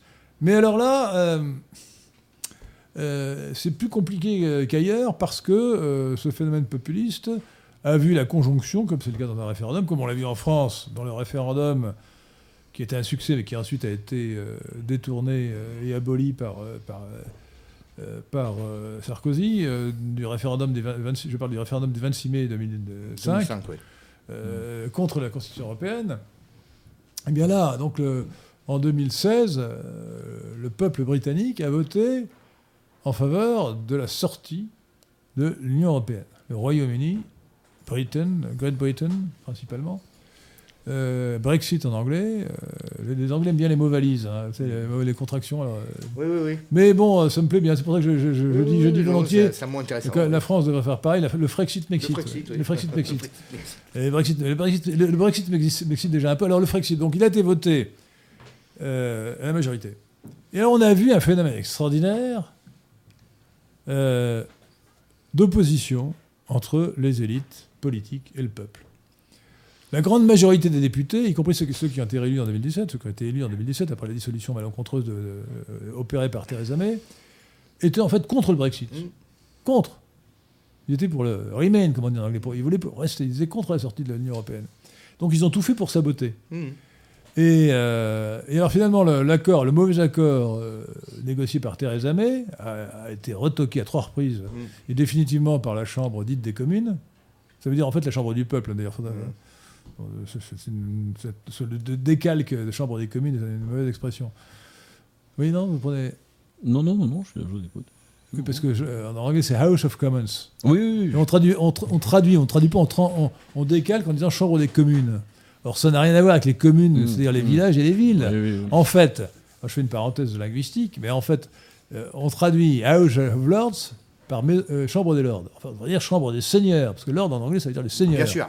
Et d'ailleurs, la meilleure preuve que c'est ça, c'est qu'on dit encore en français aujourd'hui, lorsque un projet de loi est voté par la Chambre dite des communes, le héros dit soit baillé au Seigneur, en français. Ce qui veut dire soit transmis à la Chambre des Lords, à la Chambre, donc à la Chambre des Seigneurs. Et les Commons, House of Commons, Chambre des Commons, c'est tout simplement les gens du commun par opposition, au, Mm. par opposition aux seigneurs. Donc en fait, c'est la chambre euh, des gens du commun, euh, la chambre du vulgaire, la chambre de la plèbe par rapport à la position de la chambre, de la chambre des seigneurs. Alors on devrait dire gentiment, euh, si on dit la chambre de la plèbe, ça paraît être un peu péjoratif, on devrait dire la chambre du peuple. En Oui, fait. oui. Mais pas la chambre des communes, c'est complètement ridicule. C'est c'est vraiment bon. Alors donc, donc le, cette chambre des communes, cette chambre de la plèbe, là on peut, là, on peut l'appeler la chambre de la plèbe, euh, a, a retoqué le projet de loi et a employé tous les subterfuges pour empêcher le Brexit. Oui. Le dernier subterfuge a été, après le départ de Theresa May et l'arrivée de, de Boris Johnson, par le vote de euh, la loi Ben. La loi Ben euh, est une loi qui obligeait euh, Boris Johnson à demander un nouveau report, le troisième, Mm. de la date de la sortie du Brexit, qui devait être au 31 octobre 2019, euh, au cas où il n'aurait pas eu d'accord, où l'accord n'aurait pas été approuvé. Boris Johnson, alors il était remarquable, Boris Ah, Johnson. il a été fabuleux, là. Boris Johnson a d'abord été l'homme qui, avec Nigel Farage, qui à l'époque dirigeait le parti UKIP, qui maintenant dirige le Brexit, euh, Party, parti du Brexit, euh, ont réussi à faire passer le, oui à la sortie, de, le, leave, comme on disait, la majorité au référendum de 2016. Ensuite, après avoir été brièvement, euh, enfin brièvement, quelques mois ministre des Affaires étrangères euh, de Theresa May, le Premier ministre de l'époque, qui elle-même n'avait voté contre, contre la sortie, hein, Mm. contre le Brexit. Euh, il a réussi à la remplacer euh, en juillet 2019, donc tout récemment, et il a réussi, alors que tout le monde pensait que c'était impossible, à renégocier un accord remarquable Avec la commission de Bruxelles. avec, euh, avec l'Union européenne et la Commission et les États membres, les 27, de- 27 autres États membres. Et alors, il a obtenu tout ce qui avait été refusé à Theresa May, c'est-à-dire qu'il a obtenu un accord parfait.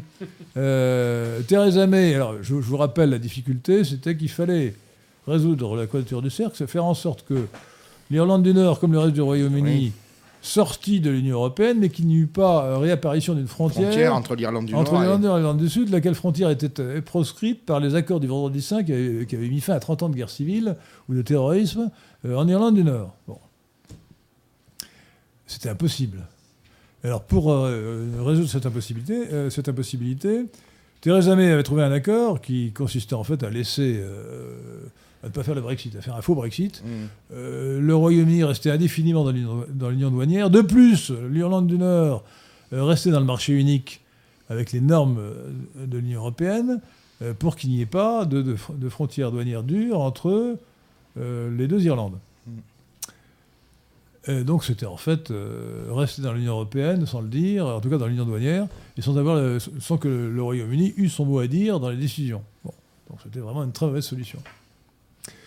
Boris Johnson, lui, a réussi à obtenir un Brexit euh, sans euh, l'union douanière,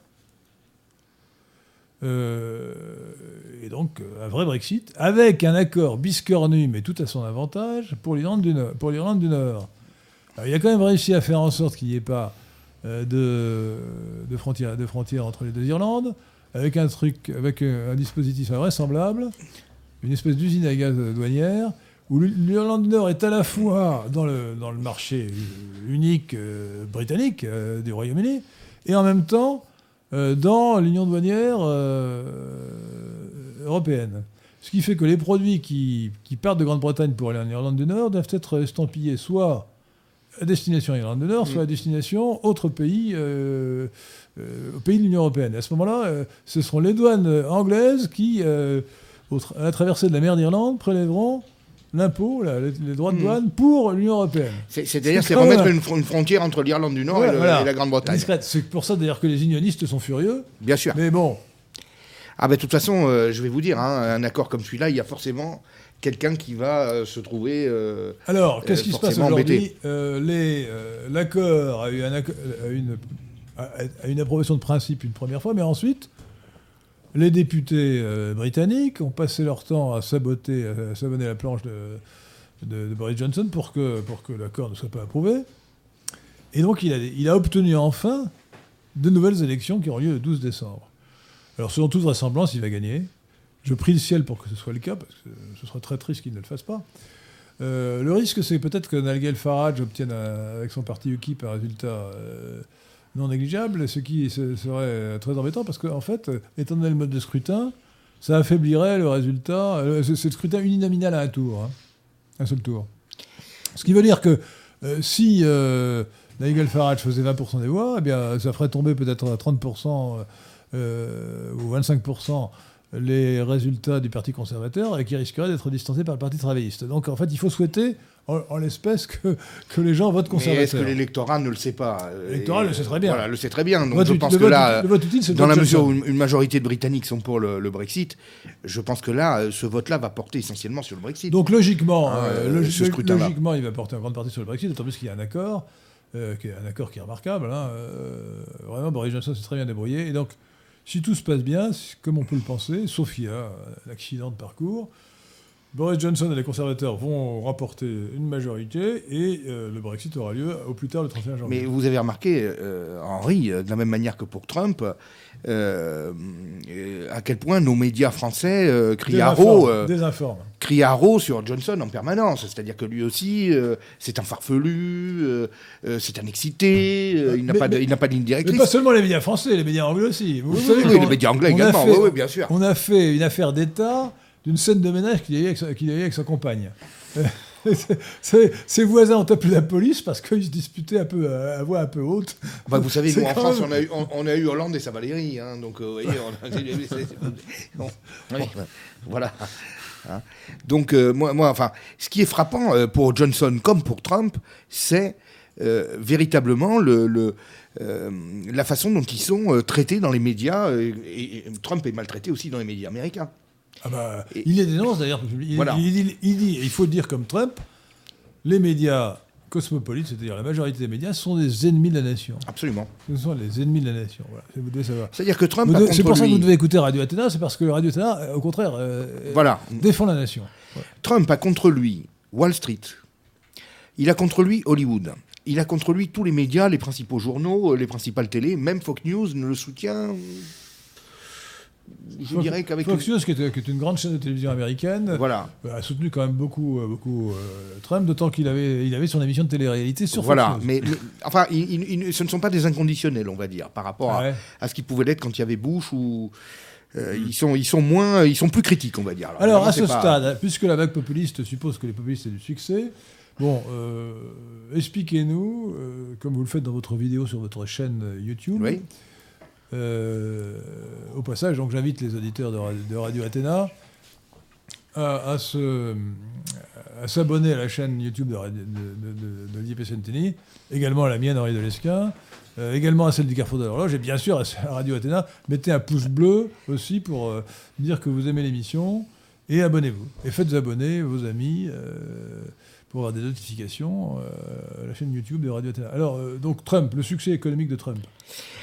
Alors oui, ma chaîne YouTube, en fait, a une certaine orientation économique. Et j'ai voulu euh, faire une première émission sur le miracle économique de Trump, parce qu'il m'a semblé que c'est vraiment euh, quelque chose qui est frappant, flagrant, qui non seulement n'était pas annoncé, mais euh, le journal Les Échos a titré euh, dès le lendemain de l'élection de Trump euh, Le monde vers euh, la récession avec, avec l'arrivée de Trump. Bon, donc la plupart des grands organes de presse et de référence, entre guillemets, comme Les Échos, vilipendaient sa politique.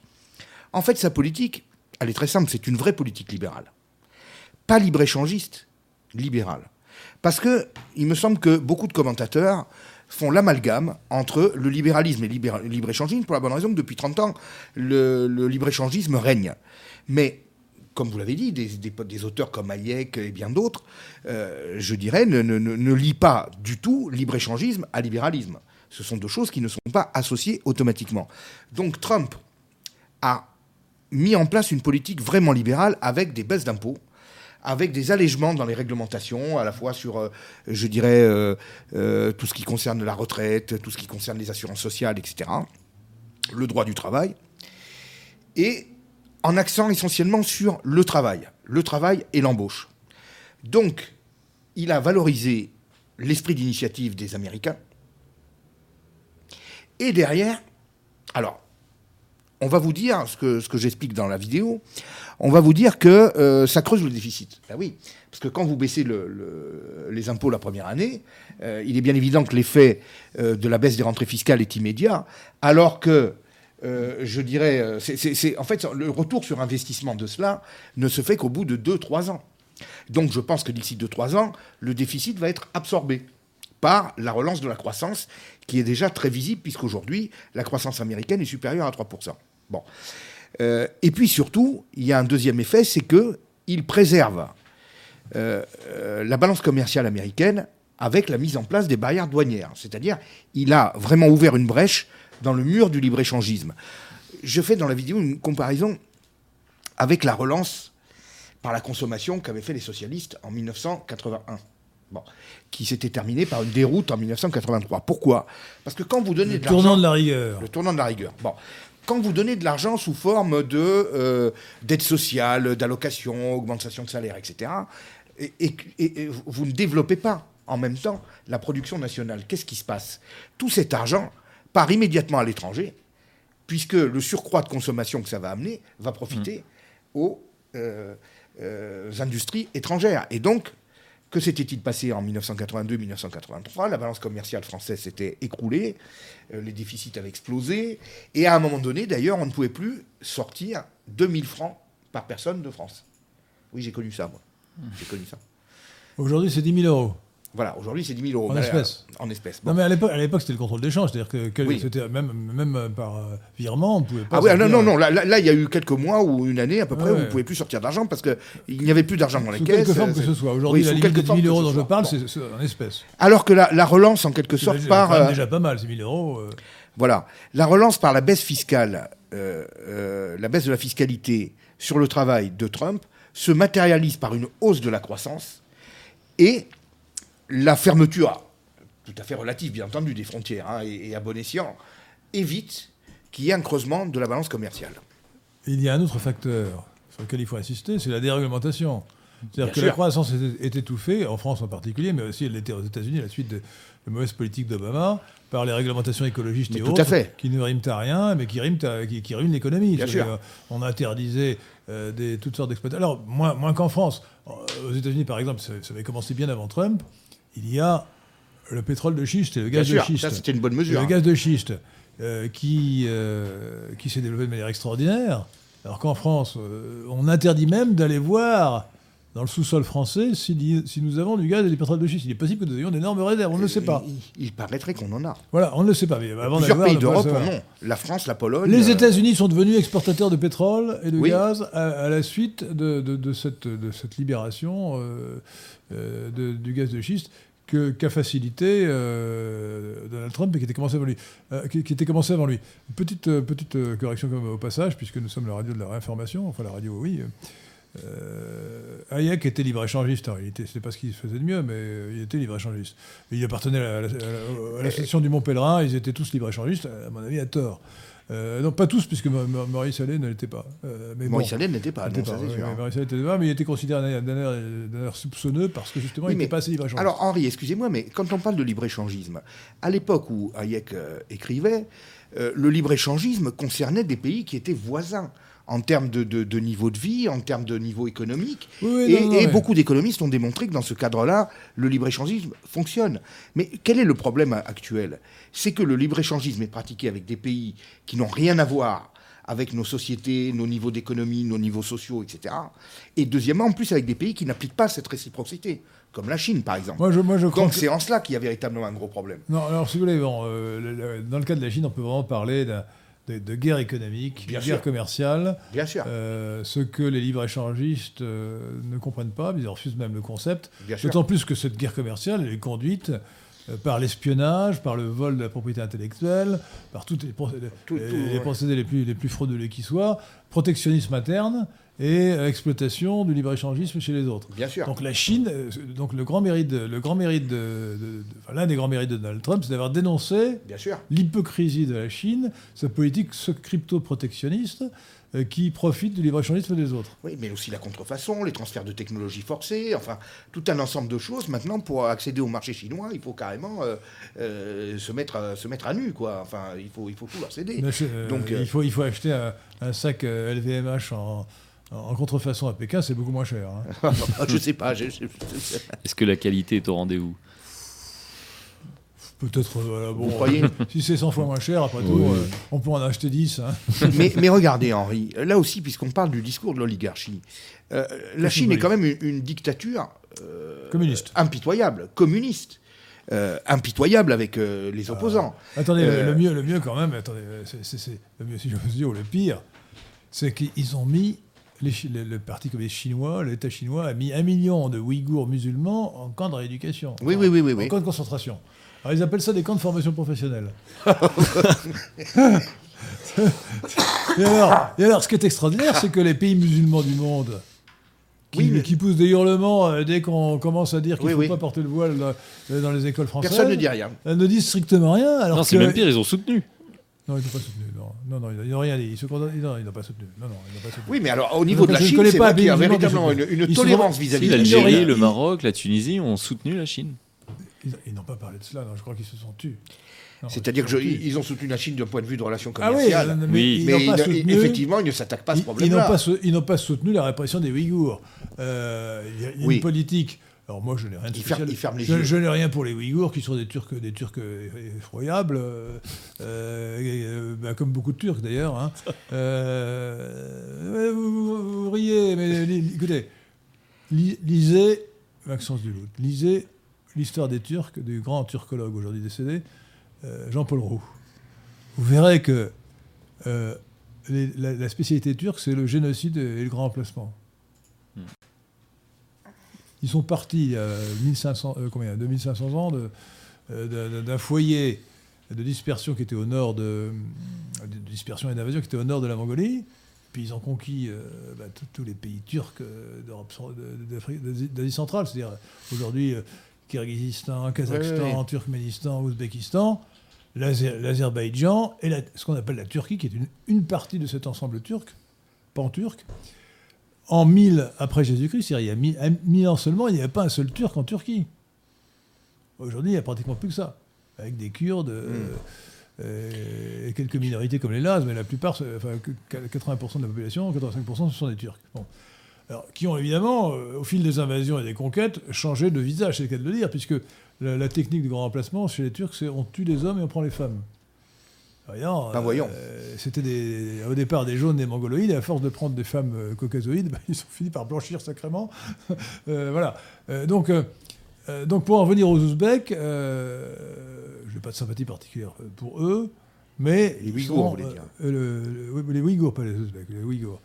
Mais ils sont soumis à une répression terrible, une politique de, de sinisation, Mhm. d'éradication de leur culture, de désislamisation. Euh, avec l'installation, bah, le grand emplacement euh, dans Mais, Xinjiang. mais- mais euh, qui le- en parle? euh, le- Re- Regardez tout ce qu'on a dit sur les Rohingyas grand l'année emplacement dernière. de- le- le- le- dans, dans le Xinjiang, qui est le pays des Ouïghours. euh, il y a une politique de grand emplacement. Les Han, c'est-à-dire les Chinois ethniques, remplacent de plus en plus les Ouïghours, Ouais, qui sont éc- écrasés euh, par la répression du Parti communiste chinois.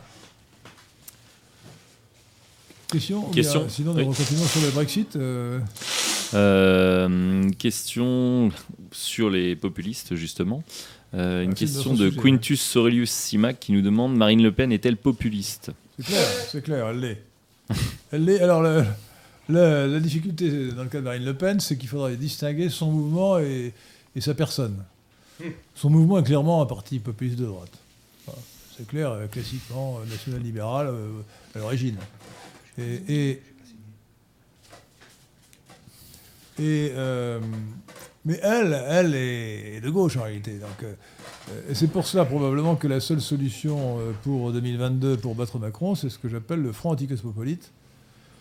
il faut, il faut malheureusement, on ne peut pas remplacer Marine Le Pen, et de toute façon, et surtout, le temps est trop court pour qu'on puisse détacher de Macron ces électeurs de droite qui croient que c'est c'est un homme de droite et en particulier qui Mais- croient, qui mais- croient que c'est un homme libéral, alors, alors qu'il a multiplié les, les- Ouais, il est les socialiste, impôts. euh, il est socialiste à Et- 100%. et- il est socialiste, c'est Il même plus socialiste que, François a, il a Hollande. pas réduit les dépenses publiques, il a augmenté les impôts, donc vraiment, il n'y a aucune bah, raison bah, pour, oui. euh, pour les bourgeois. il a, il a même abandonné son projet de euh, réduire de 100 000 le nombre, les effectifs fonctionnaires. Là, il non, non, là-dessus. voilà. Mais est-ce que vous Mais, avez vu euh, les derniers sondages Toujours, hein? toujours, est-il que, toujours est-il que il a réussi à fidéliser, compte tenu d'ailleurs de, du marasme du parti LR, de la nullité de ses dirigeants, euh, il a réussi à fidéliser une bonne partie de l'électorat de droite, semble-t-il, ce qui fait qu'aujourd'hui, l'union de la droite n'a pas de perspective immédiate, et donc le mouvement national libéral que nous souhaitons, euh, et qui est le mouvement populiste à travers le monde, euh, doit faire exception en France, parce qu'en France, pour 2022, c'est l'échéance est courte. À moyen terme, on ne voit, pour battre Macron, pour battre les cosmopolites qui sont au pouvoir, que le front anticosmopolite. euh, mais qui est en train de se mettre- qui est en train de implique se que mettre les en place, électeurs hein. de Mélenchon, au second tour, votent pour Marine Le Pen. Mais, est-ce que vous avez vu le dernier sondage? C'est-à-dire que dans le dernier sondage, euh, Marine Le Pen est en tête avec 29% devant Macron qui a 27,5-28. Au deuxième tour, au deuxième tour, on est à 55-45. Ouais. Donc il y, a une, il y a une possibilité de victoire. Et, Ah ben et on, moi, on je- rentre dans la zone où Je n'ose plus critiquer. Marine Le Pen parce que je voudrais. Je, Non, non, mais je crois que je ne c'est voudrais pas- surtout pas ôter Oui. à Marine Le Pen la, la chance qu'elle a de, la possibilité qu'elle a de, battre Macron. Le- la devise que nous devons avoir, la devise électorale, c'est TSM, tout sauf Macron. Exactement. Je suis totalement d'accord avec vous. Je crois Donc, que là, euh, Euh, vive Marine Le Pen si elle peut battre Macron. exactement. Elle pourra, elle- elle ne pourra elle jamais faire seule- pire. Elle ne pourra jamais faire pire. C'est pas Elle possible. fera, elle fera beaucoup mieux, Elle évidemment. fera beaucoup mieux. voilà. Elle fera beaucoup mieux. Elle ne le fera pas bien, mais elle fera mieux. Voilà. Euh, non, euh, écoutez, je vous assure que Macron, c'est terrible. Mais Macron, c'était, mais Macron, c'est l'inverse, l'exact inverse de tout ce que nous préconisons pour la France et de tout ce qui est appliqué ailleurs. Parce qu'il faut bien voir aussi, puisqu'on parle des, des populistes, on a parlé de l'économie version Trump. Bon. Mais moi, je pourrais vous parler également. Pendant un an, euh, la coalition euh, où figurait Salvini en Italie, où on a eu une baisse de 90% de l'immigration, Mm. hein, une baisse mais immédiate. Alors que Salvini était loin d'avoir tous les pouvoirs, puisqu'ils Oui, étaient, oui. euh, ils, ils étaient à deux. euh, Et alors, encore une deuxième deux chose, une baisse considérable de la délinquance, dont on a beaucoup moins parlé en France, mais il a mené une politique extrêmement volontariste en termes de délinquance, lutte contre les mafias, euh, délinquance dans les banlieues, etc. Et aujourd'hui, l'Italie est des cinq principaux pays européens celui où il y a le moins de délinquance. Alors, pour quelqu'un comme moi ou comme Henri qui avons connu les années 70 ou les années 80, euh, ça paraît extraordinaire, parce que l'Italie était vraiment un pays euh, qui était euh, à volo à l'époque. Aujourd'hui, il y a beaucoup moins de délinquance qu'en France. C'est d'ailleurs la France qui a la panne Mm. de la délinquance. Ah bah oui. Bon, Alors, voit, est hein. un modèle, mais malheureusement, Marine Le Pen n'a pas pris ce modèle. Elle est en bon terme avec lui, mais euh, elle, est, elle est très à gauche sur le plan économique. Mais euh, elle, est, elle, est moins, euh, elle est moins cosmopolite que, que, que Macron, et donc euh, tout sauf Macron. elle a- elle a quand il même faut donc, un- dans l'état actuel des choses, euh, on ne peut que souhaiter sa victoire contre, contre Macron. Donc il faut soutenir le Rassemblement national et euh, Marine Le Pen, son chef, jusqu'à nouvel ordre. Elle est plus ambiguë que ça sur l'économie, parce que par exemple, elle soutient le fait que le SMIC ne doit pas être augmenté. Et elle l'a dit. Ah oui, à plusieurs reprises, nouvelle, elle l'a dit. On lui a posé la question. Première nouvelle. Alors, Ah, je vous assure, dans plusieurs émissions, euh, comme l'émission politique, ou je ne sais plus comment ça euh, s'appelle l'autre écoutez, moi je jour. croyais au contraire qu'elle voulait. Ah oui, ils lui ont posé la question. C'était question-réponse, oui, non. Est-ce que vous êtes pour l'augmentation du, du SMIC? Elle a dit non. Et elle a expliqué que c'était pour ne pas plomber, euh, je dirais, les petits commerçants, les artisans, bien, donc etc. elle a- elle a dit de Donc vous voyez, choses. vous voyez quand même que c'est Euh, elle, elle a mis de, de l'eau dans son vin rouge. et c'est plus ambigu. Vin plus blanc, ambigu je crois. Hein? C'est plutôt vin blanc, elle. Non, Bon, c'est un peu euh, tout, à mon prends- avis. Je prends rouge Oui. comme couleur du communisme. Voilà. Mais donc, euh, bon, je ne sais pas. Je pense que sur, le- l'économie, elle n'a pas une structure de pensée. Elle n'a pas une structure de pensée qui est euh, véritablement. Parce que euh, vous, pe- vous pensez que Marine Le Pen a une structure de pensée? Voyez, vous la critiquez. Ah Je ne peux oui, pas m'en empêcher. Je peux pas s'en Je empêcher. vais m'en empêcher. Mais je vais m'en empêcher. Je, je vais prendre de bonnes résolutions. Euh, puisque vous parlez de la, de la délinquance en Italie, une question de Conversadolf. Euh, quelle solution avez-vous pour les émeutes en banlieue, hormis la réémigration? Envisagez-vous d'envoyer l'armée? Ah, En ce bah, moment, il y a une complètement. résurgence des violences urbaines. C'est nécessaire puisque là, nous avons affaire à euh, des bandes qui, en quelque sorte, attaquent la France. Ils attaquent la France. Et maintenant, c'est pratiquement un challenge. Excusez-moi. Oh, je- non, non, non, non, Oui, non. Je vais mettre des Ah sous. Je vais mettre des sous. euh, Un défi, un défi. un Euh, enjeu, un défi, allez, une gageure. On ira boire À, un petit à café Paris. après. Voilà. Ah, merci. Un défi. Donc c'est un défi entre bandes d'attaquer Oui. et de se montrer comme étant les plus, euh, Ce- euh, les plus féroces. contre via les réseaux sociaux, les- notamment. toutes, euh, tous les bâtiments publics, euh, les symboles de la République, etc. Donc en fait, nous avons une cinquième colonne Alors, sur notre faut- territoire. écoutez- nous avons des ennemis. Nous avons des ennemis. Moi, je veux Donc dire il faut envoyer l'armée. oui. Je, je vais vous dire ce qu'il faut faire. Avant d'envoyer l'armée, il faut d'abord se donner les moyens juridiques de rétablir la loi, l'ordre public. Alors il faut pre- premièrement rétablir la peine de mort. Ça, je, je vais d'ailleurs à une date non fixée euh, en traiter à, à Radio Athéna avec Jean-Louis Harwell, euh, qui est l'un des grands penseurs de la politique française aujourd'hui, Mhm.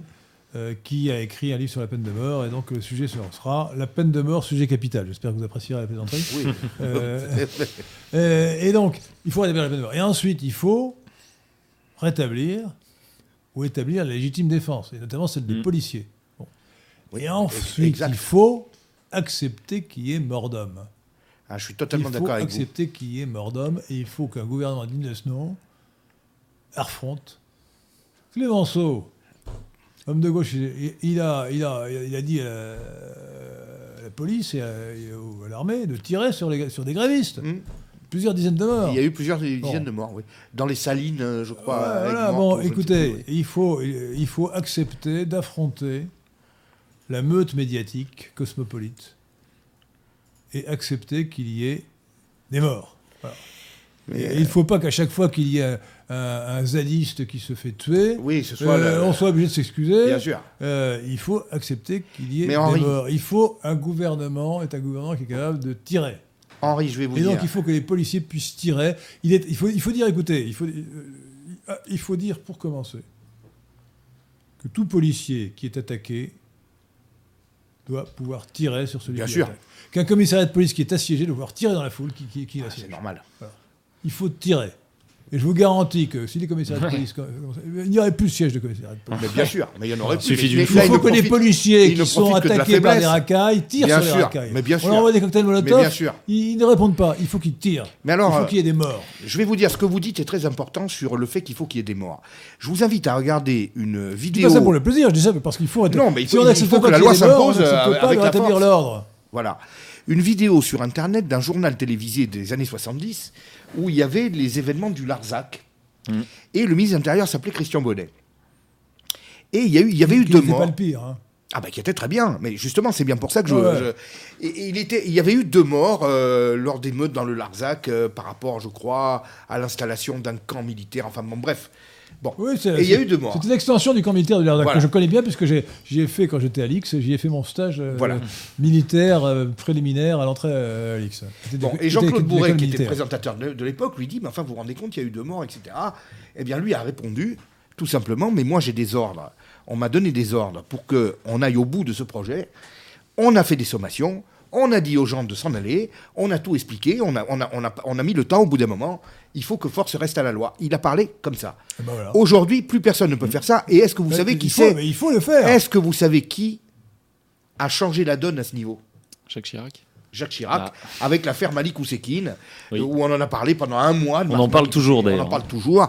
Bon, euh, alors qu'en Euh, fait. qui, qui- qui est mort d'ailleurs parce qu'il a été un peu cogné par des policiers euh, dans, dans l'entrée d'un immeuble et parce qu'il était euh, sous dialyse, je crois. il euh, était sous dialyse, oui. et a- il avait- Sinon, il serait pas mort. Il, il avait cru malin de participer à une manifestation alors qu'il était Voilà. sous dialyse. Bon, alors depuis, c'est très simple. Dès qu'il y a un mort euh, dans une manifestation, c'est carrément Malik un deuil national. euh, voilà. Le 6 décembre 1986, ça a été le basculement de la 115. droite, et, euh, qui est devenu une fausse droite ensuite, et Voilà. c'était- c'était fini. Alors, alors que ce gouvernement Chirac n'était pas mal parti à la base. Euh, bah, il n'était pas mal parti. Et puis Sauf qu'il était dirigé par Chirac. C'est ça le problème. voilà, exactement. Exactement. Sauf qu'il était dirigé par Chirac. Euh, et avec Juppé et Balladur qui ne valaient pas mieux. Exactement. Je rappelle que quand Balladur a été Premier ministre en 1995, il a mis en œuvre la réforme du code pénal qui avait été concoctée par Banater avant le changement de gouvernement, C'est fou. hein. avant, avant l'élection présidentielle. C'est fou. Avant l'élection. C'est euh, fou. Non, mais Chirac a fait énormément de mal à la droite. Avant hein. l'élection législative. Chirac est vraiment le président qui a, euh, je dirais, aligné la droite sur toutes les idées de la gauche. euh, où on s'est couché complètement. C'est une succession de mauvais présidents depuis Pompidou compris. Je pourrais vous développer tout- toutes les critiques qu'on peut faire à Pompidou, à commencer par la loi Pleven de 1972. Euh, Je suis moins sévère que vous sur bah, Pompidou. il a fait la loi Pleven. Oui, c'est très Et, mauvaise euh, loi. Pire, il a, il a fait rentrer la Grande-Bretagne dans le marché commun, et il a fait, il a fait les lois sur la famille qui ont détruit la famille. Non, non, assure, c'est c'est Mais je pense qu'il était aux prises avec euh, Non, non, véritablement une forte poussée sociale qui l'a obligé. Ça l'obligeait Vous pas à savez, à faire- l'époque, à l'époque, même aux États-Unis, Nixon avait été obligé de faire des lois qui, à mon avis, alors c'était vraiment un homme de droite, lui, hein, euh, et, et lui-même avait été obligé de composer parce qu'on était dans une atmosphère quasi insurrectionnelle. Et je pense qu'il a réussi quand même à maintenir. euh, Bon, alors effectivement, il a fait des erreurs. hein, je suis en Non, train de vous il, dire. a, il a fait une, po- il a- il a fait une politique cosmopolite en réalité, que, sans que les gens s'en aperçoivent, mais c'était ça. hein.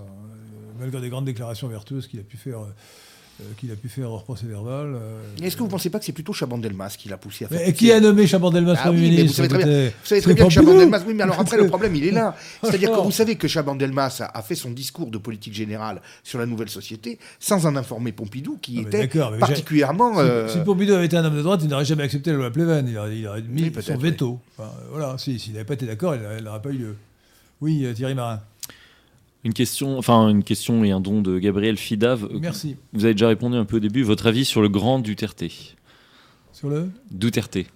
Duterte, alors bon, euh, moi j'ai un avis mitigé parce que je le trouve, alors, lui a vraiment un peu, enfin, un peu démagogique, c'est beaucoup dire, parce que, mais enfin un peu euh, euh, pas assez structuré sur le plan politique. quoi. Oui, oui, bon, bah, il, fait, il passe vraiment pour un... Mais enfin, est-ce que c'est pas un petit peu aussi un mode de communication un peu, euh, bon, euh, qui correspond à son pays? Parce Alors j'avoue aux un peu de Radio Athéna que je ne connais pas très bien la politique intérieure des, de- de- de- des Philippines, que je n'ai pas étudié. Je me suis plus intéressé à Narendra Modi, qui me paraît un meilleur exemple que Duterte. Oui, c'est plus évolué, on va dire. hein. Ça, ça, paraît plus raffiné. plus plus- oui, ça c'est clair. hein. Mais enfin, il faut dire qu'il a mené ce combat contre les trafics de drogue. Moi, je répète et j'insiste, le trafic de drogue, c'est un des éléments, euh, je dirais, de la mondialisation qui est particulièrement nocif et dont on parle très peu. Et qui est véritablement... euh, Il, il mène aussi une politique à la fois de répression et de conciliation avec les musulmans du Sud. Vous savez que Mm. euh, les Philippines sont un pays catholique à cause de la colonisation espagnole, qui ont d'ailleurs donné leur nom à ce pays. oui. Euh, mais il y a dans le Sud des musulmans, et en particulier certains qui sont rattachés à Al-Qaïda ou à l'État Mhm. islamique. Et, euh, et donc, euh, la guerre continue avec, ces, avec ethnies musulmanes. Et il a plus ou moins réussi euh, à passer un accord pour que, euh, mettre un, un terme à cette guerre civile, ce qui est très positif. très positif. Donc vous voyez, il après vous savez, moi je pense que les leaders euh, populistes ont souvent une, une- Oui. Leader, Oh là là là là. les chefs, Les chefs les dirigeants, populistes. les guides. Vous avez raison. Vous avez raison, Henri. Vous allez me vider les poches. hein. Et, euh, je fais une parenthèse d'ailleurs parce que pour vous montrer la, la, la, la, Non. la- la- la- la- la- la- la propagande anglo-saxonne, c'est que leader, qui veut dire guide, lead to lead, c'est Oui. guider, condu- conduire. Euh, un leader, c'est un mot très positif. Et quand on dit le guide, ça fait fasciste. Une Alors, euh, connotation, comment dit-on le guide Comment dit-on le leader, le guide en, en allemand? Le Führer. Führer. En Oui. italien, le Duce. Et Duce. Eh bien, Et en euh, Espagne, le Codillo. et voilà. Et quand on, dit, quand on le dit en anglais, euh, c'est for- formidable. Et, et- et- Eh oui. Et l'imam ou le, le rabar euh, en Iran. Moi, moi, je crois que dans la, la phraséologie et la façon de s'exprimer de beaucoup de leaders populistes, il y a Vous l'avez déjà payé. le chef populiste. des chefs Le dirigeant populiste. Il y a, si vous voulez, une, euh, une façon de s'exprimer qui est très outrée, qui est très, euh, euh, je dirais, euh, bon, qu'on n'apprécie pas forcément pour son raffinement, et même Trump également. Mais il faut bien voir que ces gens-là ont généralement tous les médias et toute l'oligarchie et toute sa puissance contre, contre eux. Et donc, en fait, je pense que quelqu'un comme Trump se, se rend très bien compte que de toute façon, même s'il va essayer de rentrer dans la phraséologie de ces gens-là, essayer d'ad- d'adopter un ton plus modéré, euh, on ne lui fera pas de cadeau Alors, quand même. Trump, Trump, plus, plus que sa, sa Trump- politique. Trump il est possible pas- que Duterte, ce soit la même chose. Trump n'est pas, un- n'est pas un candole, en anglais un cuck, et euh, il l'a montré en tapant sur ses ennemis. Euh, Exactement. Et, et il faut voir, je me rappelle, je lisais ses tweets euh, pendant la campagne présidentielle de 2016. Euh, il parlait d'Hillary Clinton en, en disant Crooked Hillary, c'est-à-dire Hillary la pourrie. Hillary la pourrie. Euh, c'est comme si, euh, c'est comme si Marine Le Pen avait dit euh, Macron le pourri. Oui, oui. Cette ordure de Macron. À mon avis, elle, aurait- elle aurait gagné quelques points s'il avait dit cette ordure cosmopolite de Macron. C'est ça. Vous voyez C'est sûr? Non, mais Il faut cogner. en France, on a, concession, on a du mal à rentrer dans cette phraséologie un Mais- peu guerrière. mais- mais- euh, Mais, mais parce on n'aime que pas. On Si n'aime vous pas. On est un pays trop raffiné. je crois, je, je- je- Sûrement, non, je, oui. crois, je crois que nous sommes arrivés à un stade, si vous voulez, Oui, il faut appeler on- un chat un chat. Non, mais euh, attendez. euh, Nous n'avons plus des adversaires, nous avons des ennemis. Mm. C'est L'adversaire, euh, c'est quelqu'un qui a une opinion différente, euh, avec lequel on est en compétition pour prendre le pouvoir, hein. L'opposition, la majorité, mais finalement, euh, on considère que ses opinions sont légitimes. Non, nos, adv- nos adversaires sont des ennemis. L'oligarchie cosmopolite, elle ne veut pas, elle n'a pas les opinions légitimes. D'abord, elle, elle- elle répand et elle impose des mensonges invraisemblables, contraires à toute vérité, comme la négation des sexes ou des races, mais de plus, elle veut détruire la France. Ce sont des gens qui veulent non seulement gagner, mais détruire ce que nous sommes. Exactement. Donc ce sont des ennemis. Et donc il faut vraiment n'avoir aucune pitié pour ces gens-là. Ce sont des ennemis qui ne méritent aucune pitié. Voilà. Qui ne méritent, aucune, euh, qui ne méritent pas d'être épargnés. Il faut cogner contre eux. Et d'autant plus qu'ils prennent tout le pouvoir. Si, vous voulez, si, si Trump a réussi à, à gagner, c'est parce qu'il a utilisé au maximum les réseaux sociaux, Twitter notamment. Euh, il doit faire 100, 100 tweets par jour, non? Euh, enfin, Mhm. euh, et voilà. Et avec toujours un, un vocabulaire très simple, euh, Oui, fort. oui, oui. euh, je vous dis, euh, Crooked, Hillary, Hillary a pourri, quoi. Bon, euh, voilà. Oui, mais il n'y a que comme ça que vous faites rentrer vraiment la chose dans la tête des gens. Mm. C'est sûr si vous commencez à dire oui, elle a fait des malversations, et voilà, un esprit de prévarication, etc. Bon, les gens ne comprennent pas. Alors que là, tout le monde comprend. Et ça, ça démontre sa grande maîtrise du- des médias américains aussi. Et il l'a fait dès le départ. euh, il a toujours attaqué la son adversaire principal. Donc il a commencé avec Jeb Bush, qui était euh, donné gagnant dans les sondages. Il l'appelait Low Energy Jeb, donc euh, Jeb euh, sans énergie, ce qui, ce qui était, euh, ce qui collait vachement à Jeb Bush en plus. Ensuite, il avait, il avait euh, Ted euh, Cruz, donc c'était le petit frère le de, petit de frère l'autre, de- euh, oui, de, George, euh, Ensuite, c'était Ted Cruz, euh, Lying Ted, donc Ted le menteur. Après, il y a eu euh, Marco Rubio et après, il y a eu Hillary. Donc, à chaque fois, il a, il a toujours attaqué il a cogné ses. sur Ouais. Et ça, ça a très bien marché, parce que Ouais. Ça rentre vraiment dans, dans l'imaginaire de, de collectif. formules, choc. ouais. Exactement. Euh, en début d'émission, vous parliez de, de démographie. Alors, une question de Dofi Rob. Comment pourrait-on inciter les personnes diplômées et possédant un QI élevé à faire plus d'enfants? Bah, Alors là, quoi, franchement- croi- croissez, multipliez-vous. euh, euh, il faut les inciter, il faut leur dire, vous de- il faut leur dire que c'est un devoir. Voilà, un Mm. devoir. Dire, un devoir. Euh, tout le monde ne peut pas avoir d'enfant. Il faut d'abord euh, rencontrer. Euh, à mon avis, il vaut mieux se marier d'ailleurs. hein, euh, euh, il faut rencontrer une, femme ou un homme selon le sexe euh, qui, avec qui on puisse s'entendre pour fonder un- un- une famille. Et ensuite, il faut avoir le projet, la volonté Oui.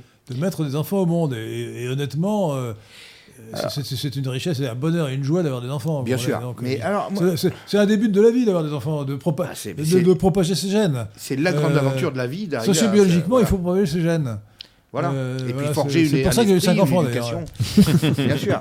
Mais alors, moi, il y a quelque chose qui me surprend beaucoup en France, en parenthèse, hein, pour euh, répondre à la question. Euh, dans un pays où il y a tellement d'interventions de l'État sur tout, etc., euh, on est en pénurie de crèches en permanence. Et je pense que ça, c'est vraiment un élément qui pénalise beaucoup euh, la natalité, en particulier pour les gens qui travaillent. Donc, comme l'a Mhm. expliqué, euh, pour reprendre un peu le- la phraséologie de, de la personne qui nous a posé la question, les gens qui euh, bon, sont bien insérés, etc. Et malheureusement, c'est souvent euh, des gens pas du tout insérés ou issus de l'immigration et autres qui font beaucoup d'enfants.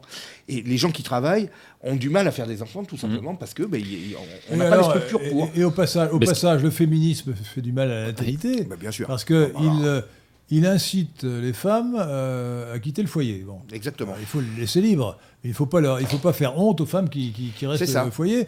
C'est vrai que si on a cinq enfants, euh, il vaut mieux. euh, c'est un peu difficile d'élever cinq enfants et, et d'avoir une activité salariée, salariée en même temps. Alors, donc il faut évidemment. Là, nous parlions de gens euh, qui ont un certain, un certain niveau d'éducation, qui a priori ont un salaire qui leur permet, un revenu qui leur permet euh, d'avoir plusieurs enfants. Bah, il ne faut pas qu'ils s'arrêtent à deux ou à trois. Il faut qu'on en ait cinq ou six. euh, voilà. Moi, j'en vois Euh, les huit. C'est vrai Oui, Euh, ah il- oui. Il y, a- il y a aussi le problème des impôts. Les Français sont écrasés d'impôts. euh, les, les grandes villes, les grandes villes, les loyers coûtent extré- extrêmement cher. Très Comment difficile d'avoir beaucoup Oui, d'avoir oui, un il grand beaucoup- appartement beaucoup pour faire beaucoup d'enfants si on travaillait Il à faut- Paris, il faut- par il exemple. faut aller, si, si on si n'est pas très riche, il vaut mieux aller en périphérie. euh, C'est clair. euh, en Mm. périphérie, c'est la France périphérique qui a, Ouais. qui a plus d'enfants, qui a un peu, un peu plus d'enfants que, que la France des bobos. Très clairement. Alors, euh, songez quand même à cette vérité sociologique, il faut toujours avoir à l'esprit, qui, qui nous remplit d'optimisme, c'est que les bobos n'ont pas d'enfants, donc ils seront, ils seront éliminés sociologiquement. Voilà. Depuis, depuis qu'on a développé la contraception, eh bien, la gauche a moins d'enfants que la droite. Donc, euh, statistiquement, hein, des, gens, de- des gens très à droite qui n'ont pas d'enfants parce qu'ils n'ont pas pu en avoir, euh, voilà. mais statistiquement, il y a une corrélation très forte entre les idées politiques euh, et euh, le- La natalité. fécondité, La natalité, la fécondité. Bon. Donc, donc, donc euh, ça met du temps, mais démographiquement, euh, les gens de droite se rendent de plus en plus nombreux, puisque évidemment les opinions politiques sont héréditaires, vous le savez. C'est pour ça qu'il faut se réjouir du fait que les, les gauchistes, les, qui disent que pour des raisons écologiques, il ne faut pas avoir d'enfants et tout ça, il faut, s'en réjouir. s'éliminent eux-mêmes. Tant mieux. Au fond, c'est très bien. Ouais. Euh, ils s'éliminent. Ou les Euh, féministes qui se stérilisent, euh, par Très exemple. bien, ils Tant mieux, tant mieux. Voilà, ils, ils disparaîtront. Euh, ils disparaîtront sociologiquement.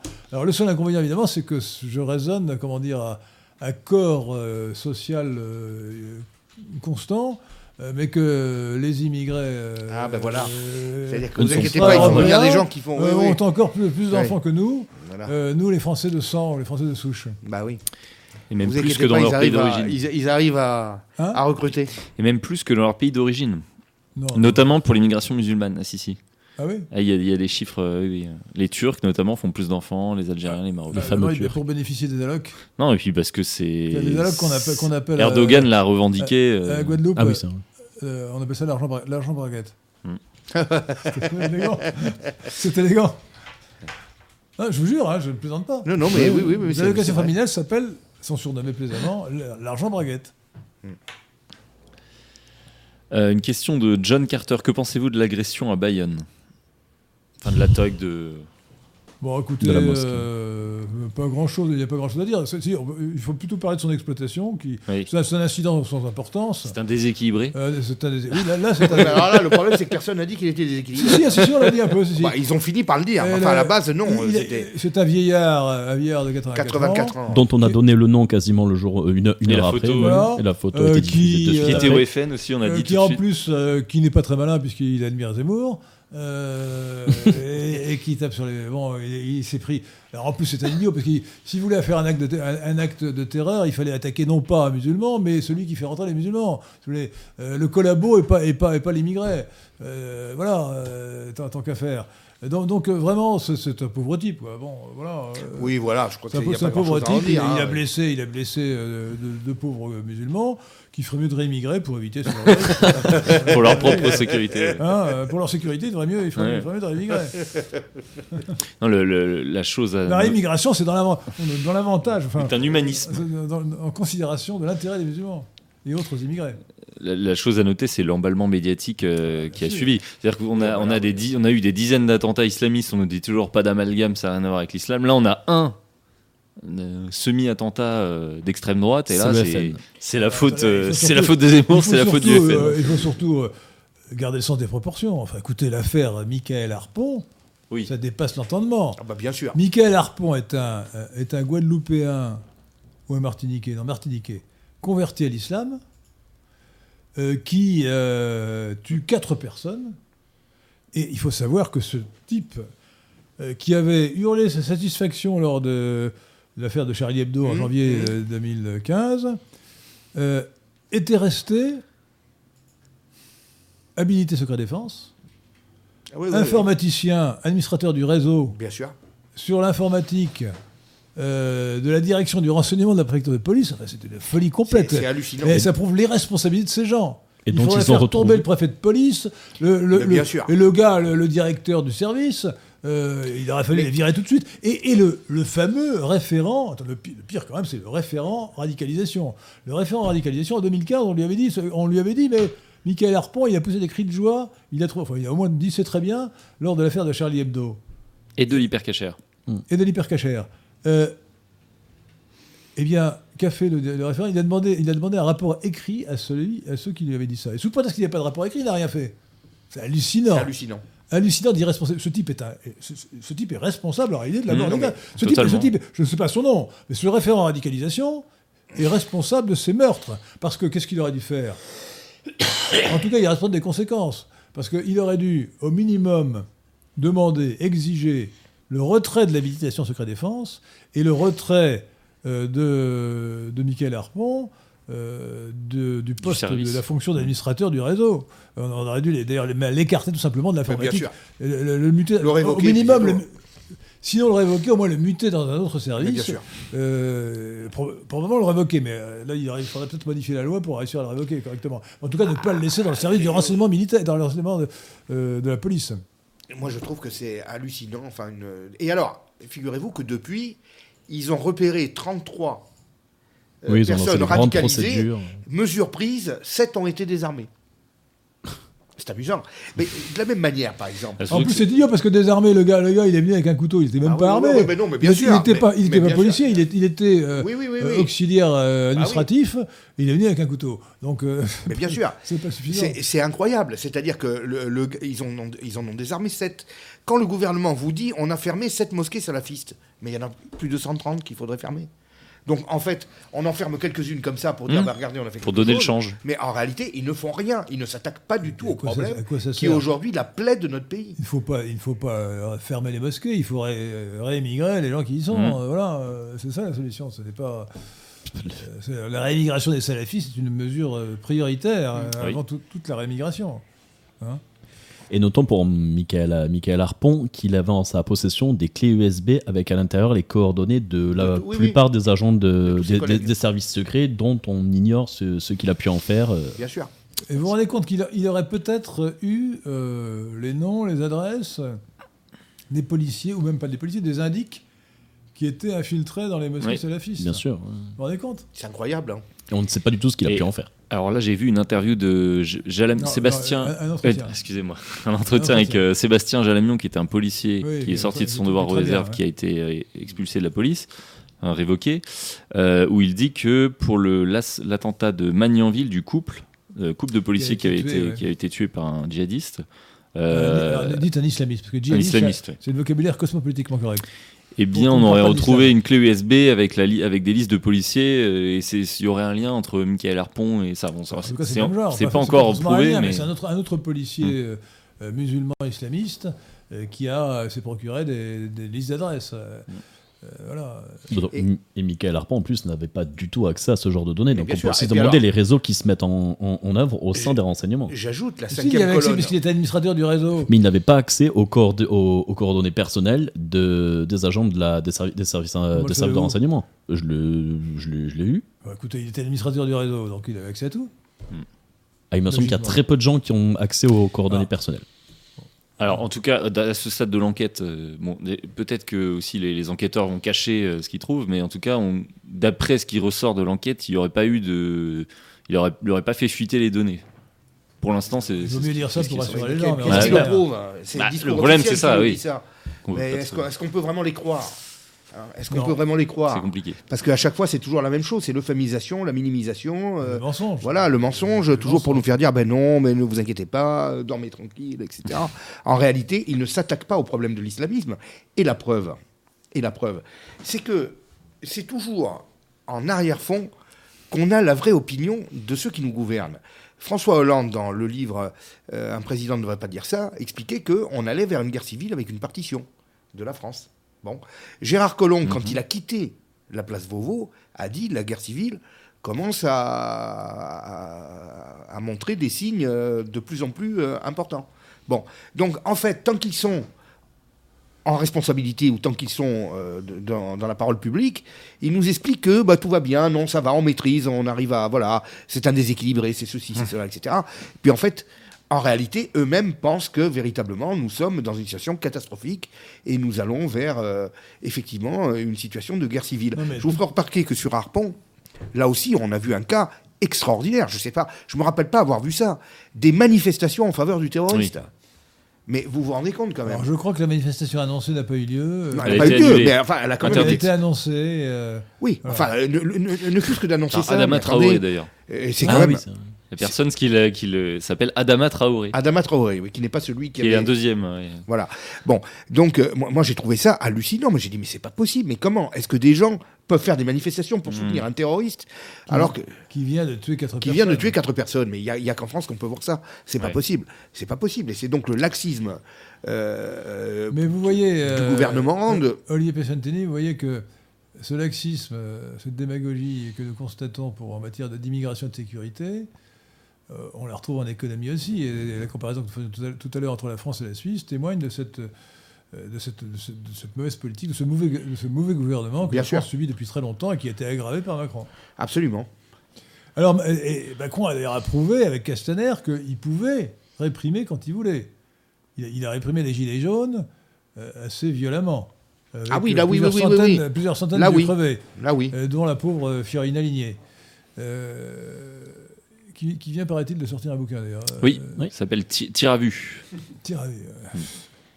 La pauvre. Et, et- et- sauf, que, sauf que la police n'a guère tiré contre les, les, les gens d'extrême gauche et les Black Blocs. Ah non, opérer. jamais, mais bien sûr que non, mais ils s'en sont servis. Ils les ont instrumentalisés. Et Bah, ils s'en sont servis pour faire ça- perdre la Bien crédibilité sûr, au mouvement. Parce que ouais. faire, faire perdre la, la crédibilité au mouvement, et moi je crois même au-delà de ça, euh, si vous voulez, pourquoi Macron a remonté? Parce qu'à un moment donné, il était Oui. carrément. euh, bon. Parce que finalement, à un moment donné, il a incarné le parti de l'ordre. Comment est-ce qu'il a fait pour incarner le, le parti de l'ordre En excitant le désordre Mm. par l'entremise des Black Blocs qu'on a laissé faire? Je vous signale que quand il y a eu le G7 il y a deux mois, euh, pas de Black Blocs, pas de manif, tout a été arrêté, il n'y a pas de problème. Là, on a agi euh, À fermement. Biarritz. À, Biar- à Biarritz, Mm. voilà. Bon, donc euh, les black blocs, on les laisse faire, on les a laissés faire, et on les a laissés faire parce que il est bien évident que d'un épisode où les gens finissent par se lasser de l'agitation, euh, des émeutes, et, et- etc. Eh bien, euh, certains, par réflexe légitimiste, se tournent vers le président. Ça contribuait beaucoup au, au report des voix bourgeoises Mm. Euh, sur euh, la liste macronienne Bien sûr, de Madame Loiseau aux élections européennes. bien sûr, bien sûr. Euh, vous savez que Neuilly Auteuil-Passy a voté à 50% quasiment Pour Nathalie Loiseau. pour la liste, la liste de Macron. Mm. Donc un électorat dit de droite, euh, électorat bourgeois, cossu, euh, c'est... euh, Mais ces gens-là paient bien des impôts, non? Donc euh, ils se rendent pas compte quand même qu'ils sont matraqués. euh, Ils ne se rendent pas compte, apparemment. Ah, je sais Ah, pas, hein. oui, alors beaucoup, Manque de attendez, vision. beaucoup, beaucoup sont quand même sensibles au fait qu'il a remplacé l'impôt sur la fortune par un impôt sur la fortune immobilière. Alors évidemment, euh, ceux qui ont des immeubles euh, Ah, continuent à lui, payer impôt, hein. mais, euh, mais ils ont beaucoup euh, économisé. Tous ceux qui, tous ceux qui avaient euh, qui, qui payaient l'impôt sur la fortune immobilière, euh, voilà, le- Oui, ils ont gagné là, à on, travers on ça, gagnait ouais. beaucoup d'argent euh, grâce à Macron. Il a- Il a fait un cadeau Enfin, considérable pas, aux le- riches. c'est pas le gros de l'électorat quand même. Enfin, c'est pas ça Non, qui. non, qui bah, euh, Ils ont beaucoup d'influence. Euh, à Neuilly, à Neuilly, euh, ou dans le 16e, c'est une proportion Oui, négligeable, certainement, hein, oui, certainement. euh, je ne sais pas, sais de pourcentage, mais ça serait. Moi, moi, moi, je vous 10% avouerai qu'aux élections européennes, j'ai été surpris par la résistance de la liste Macron. hein. J'ai été surpris par le score qu'elle a fait. euh, je- Par, le, par le résultat. Oui, je m'attendais quand par le même. résultat. Oui, je m'attendais à ce que la liste. Non, mais Ma- vous avez dit un mot anglais. Ah, je sais plus. Le score. C'est score. Oh là là là là, Henri. Ouais, vous avez raison. Vous avez raison. Et donc j'ai été surpris par le résultat de la liste Macron, euh, qui n'était qu'un point derrière la liste euh, du Rassemblement national. Euh, Je trouve qu'il s'en est très bien sorti. Qui, Alors en euh, plus avec une candidate Oui, minable. hein, c'est euh, ça. Alors, alors que Jordan On peut Bardella imaginer qu'il aurait pu. hein. euh, Alors que Jordan Bardella fait montre de, de grande qualité. Vraiment excellent. Oui, oui. Vraiment excellent. Très il clair, était très dans les débats. euh, Ouais. et il était vraiment, il avait tout pour lui. hein. Et il était d'ailleurs mieux que ça.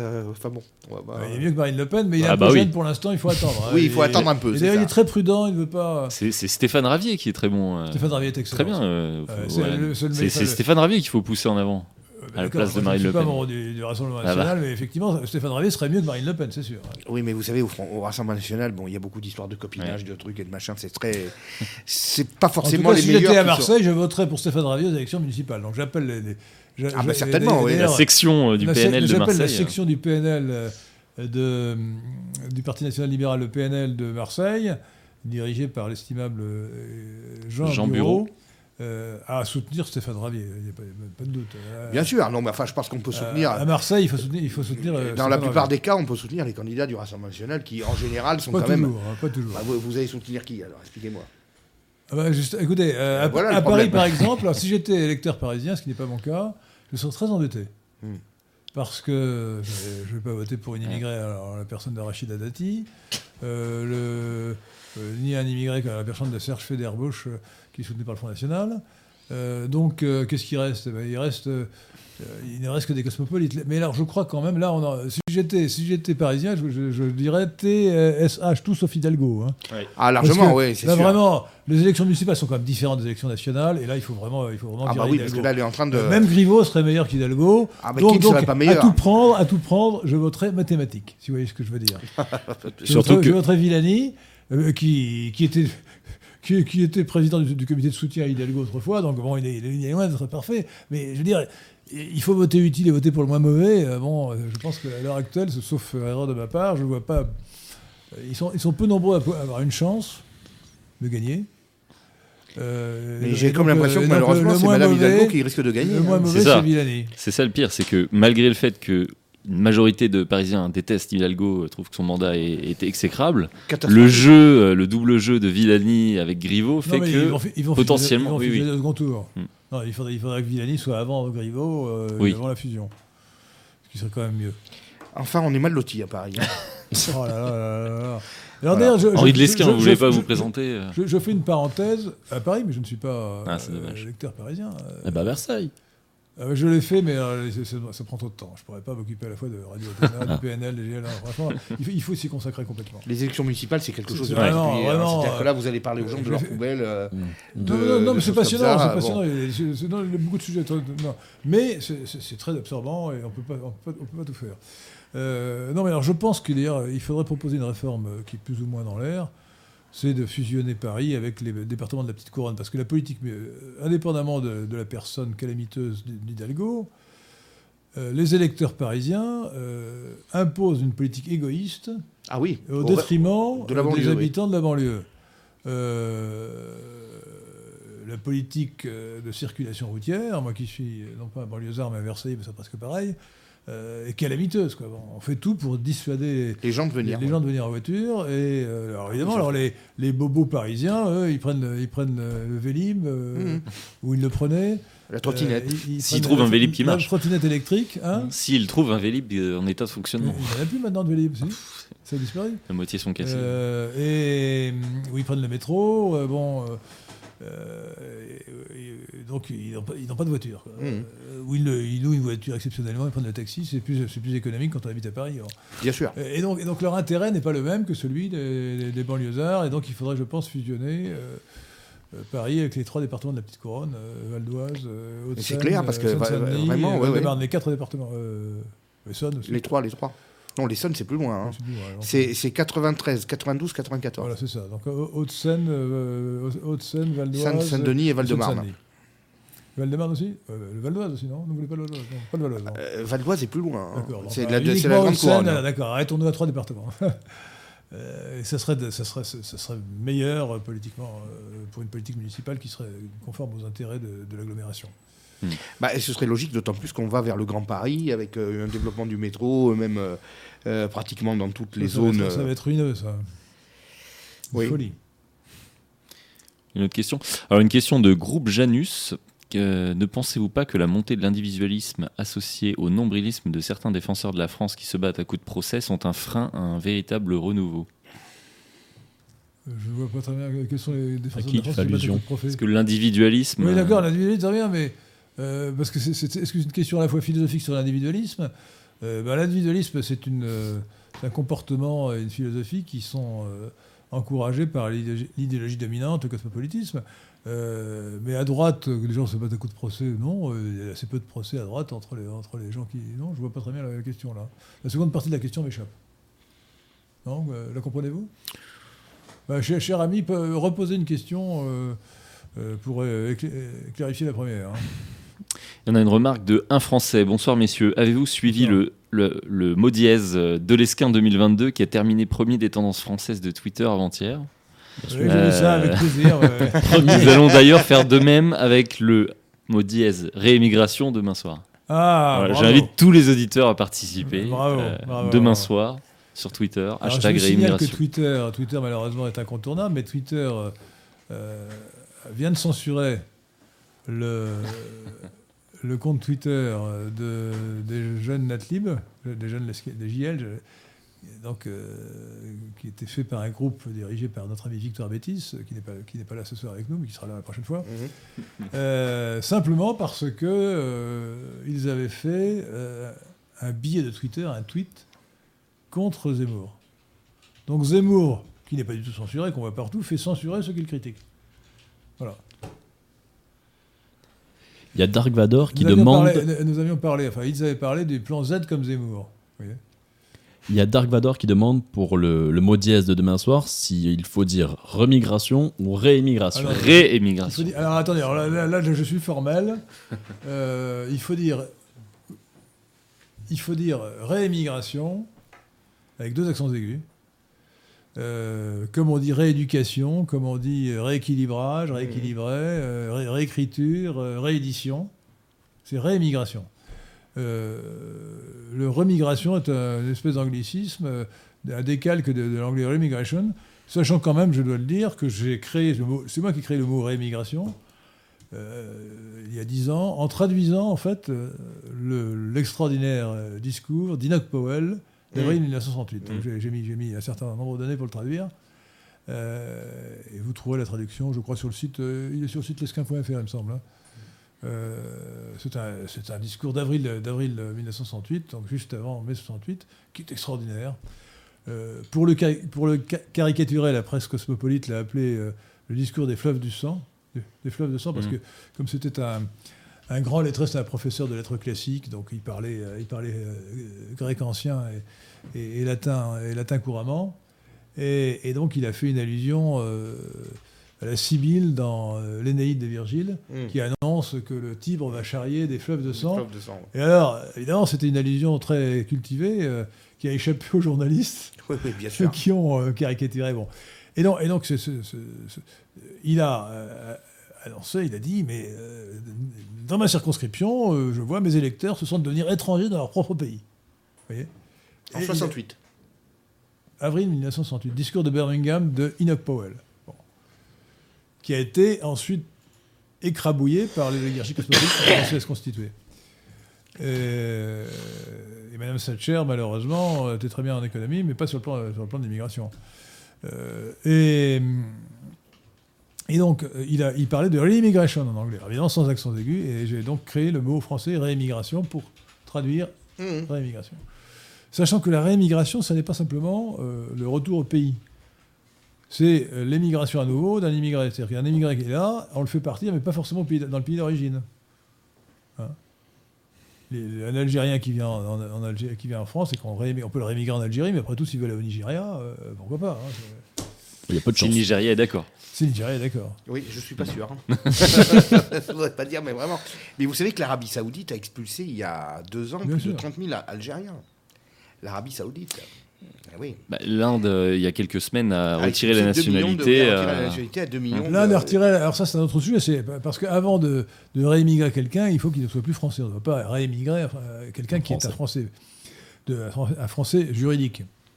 Donc, si c'est un français de papier, il faut d'abord lui ôter la nationalité française.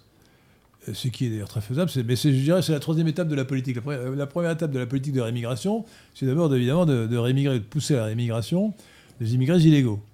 En leur supprimant tous les avantages Mhm. avant de les, conduire- de les reconduire manu militari euh, à la frontière s'ils si, si- s'ils persistent à vouloir rester en France. Et ensuite, les immigrés légaux, progressivement en ne renouvelant pas leur titre de séjour. Et quand on fera ce papier, c'est-à-dire les Français qui sont inassimilés, euh, ceux qui applaudissent euh, l'équipe d'Algérie quand elle, Ouais, ouais, ouais, bah l'équipe oui. d'Algérie de balle au pied quand elle, euh, euh, quand S'il- elle, s'il quand elle joue en France. qu'applaudir. Euh, Voilà. Donc, euh, réémigration, R-E accent aigu, E accent aigu, M-I-G-R-A-T-I-O-N. Demain soir. Demain soir sur Twitter, à partir de 20h, 21h. Très bien. Ça va monter en tendance. Euh, une question de Paul F. Quel est votre euh, populiste occidental préféré? Occidental. Occidental, donc c'est pas Narendra Modi. Donc hein. Narendra Modi n'est pas, elle n'est pas occidental. Alors moi, alors, écoutez, le préféré. Quel est votre préféré? Vous commencez Ah, à moi, répondre à moi, la je, question. moi, je vais citer Donald Trump. hein. Je pense que c'est l'exemple Ah oui. parfait de. euh, Non, non, mais c'est vraiment clair et net de tout ce qu'on c'est le plus pro- puissant. propose depuis des années. c'est hein. le plus puissant. Mais alors, euh, bon, euh, euh, Salvini quand même très bien. hein. oui, aussi, oui, euh, aussi. Mais alors pour le moment, on l'a pas moi, vu à l'œuvre complètement. le, le préféré, mon préféré, je vais le dire franchement, c'est Kaczynski. Mhm. Également. Kaczynski. K-A-C-Z-I-N, accent, sur le, accent aigu sur le N. Je vais pas vous suivre là aussi. hein. C'est du polonais. Alors c'est euh, Yaroslav, le frère de Lev. Son, euh, euh, C'était deux frères jumeaux et son Oui. frère jumeau euh, qui Est mort dans un accident est d'avion. mort dans un accident d'avion en allant se recueillir sur la tombe, sur la tombe, sur les restes des officiers polonais exterminés par les, soviétiques à Katyn. Et, euh, et donc Kaczynski, euh, alors il est, il est national-libéral tout en étant, euh, en faisant des concessions, hein. il fait une politique sociale très généreuse en matière de euh, d'allocation familiale. C'est Mm. bien. Il a Oui, oui, bah, bah, énormément les allocations familiales. Euh, Mais le problème si de la natalité en Pologne est très grave aussi. hein. Je Mm. pense que le, le- le- Et alors, il est, il, il est, il est, à mon avis, encore meilleur que Salvini sur le plan moral, si vous voulez, sur le plan des, des valeurs morales, des principes identitaires. euh, voilà. Salvini vient de la gauche, il a commencé par être communiste. hein. Kaczynski a toujours été Mm. euh, un homme de droite. hein, euh, sans- sans- sans- voilà. Et donc, euh, je trouve que la Pologne, le- qui- puis il vient, de, il vient de gagner les élections à nouveau, enfin, c'est une réussite ex- exceptionnelle. Bon, donc la Pologne me paraît un modèle. Mm. Alors c'est vrai, c'est vrai que la Pologne a des raisons de rester dans l'Union européenne que, que n'ont pas d'autres pays, parce qu'ils sont évidemment tétanisés historiquement par, euh, La Russie. euh, par la, la- la- la Russie qui les a euh, écrasés, euh, la Russie et l'Union soviétique. Et donc ils sont, euh, je dirais, historiquement géopolitiquement tenus de, de rester bien avec les Américains, de rester fidèles aux Américains, qui les protègent dans leur esprit contre un retour de l'impérialisme Mmh. russe. Kaczynski, alors voilà, donc euh, non, vous n'aimez pas Kaczynski? Ah, j'aime beaucoup Kaczynski, oui, bien Alors. sûr. Mais enfin, je les aime tous. hein. Orban est très bien aussi. J'aime beaucoup euh, Bolsonaro. Orban est hein. très bien aussi. À vrai dire, à vrai dire, entre, Ouais. entre tous ces gens-là, mon cœur balance. euh, Oui, voilà. euh, Est-ce Oui. que Bolsonaro est occidental? Oui, ah bah, euh, bien sûr, le Brésil est occidental. Hmm. Évidemment. Écoutez, je vous en prie, euh, l'Amérique latine est, est occidentale. Est-ce qu'on pourrait revenir tout à l'heure? Vous avez parlé de, de la baisse de la délinquance euh, en Italie. Quelles ont été les mesures, par exemple, qu'a mis en place Salvini euh, Ah, bah, une lutte féroce contre la mafia. Mhm. euh, saisie des biens immobiliers, Mhm. euh, véritablement euh, appel au repenti massif.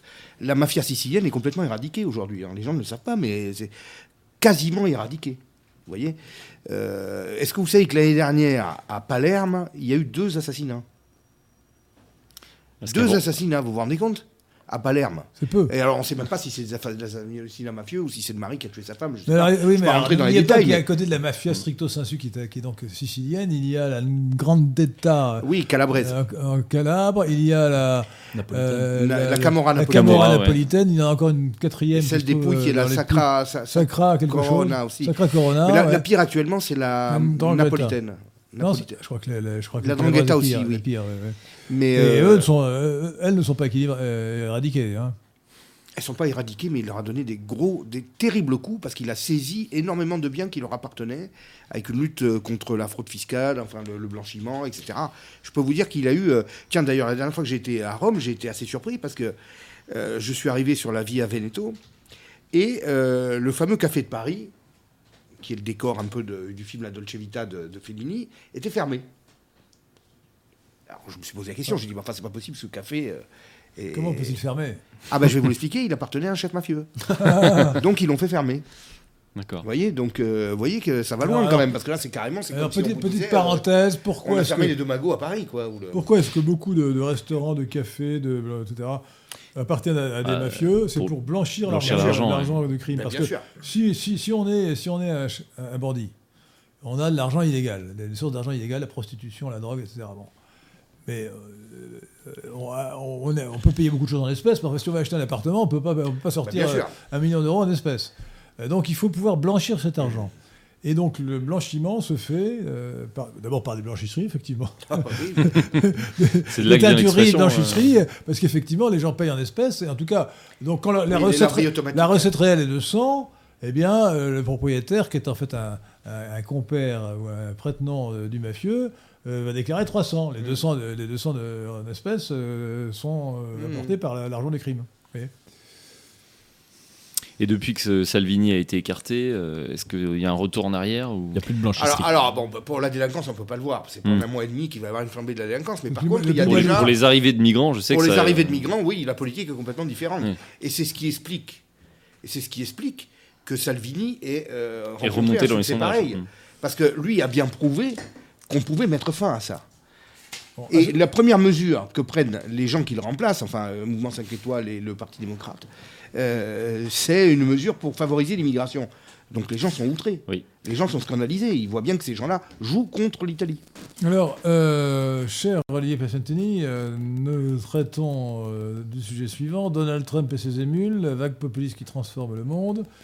Alors, je voudrais, puisque nous arrivons au terme de cette émission de Radio Athéna, en ce 4 euh, Novembre. novembre 2019, euh, je voudrais que nous finissions euh, sur deux points. Premièrement, pensez-vous que cette vague populiste euh, continuera va- est, porté, est destiné à continuer? Et euh, deuxièmement, que devons-nous faire en France pour que la France ne soit pas à l'écart de cette vague populiste qui transforme le monde?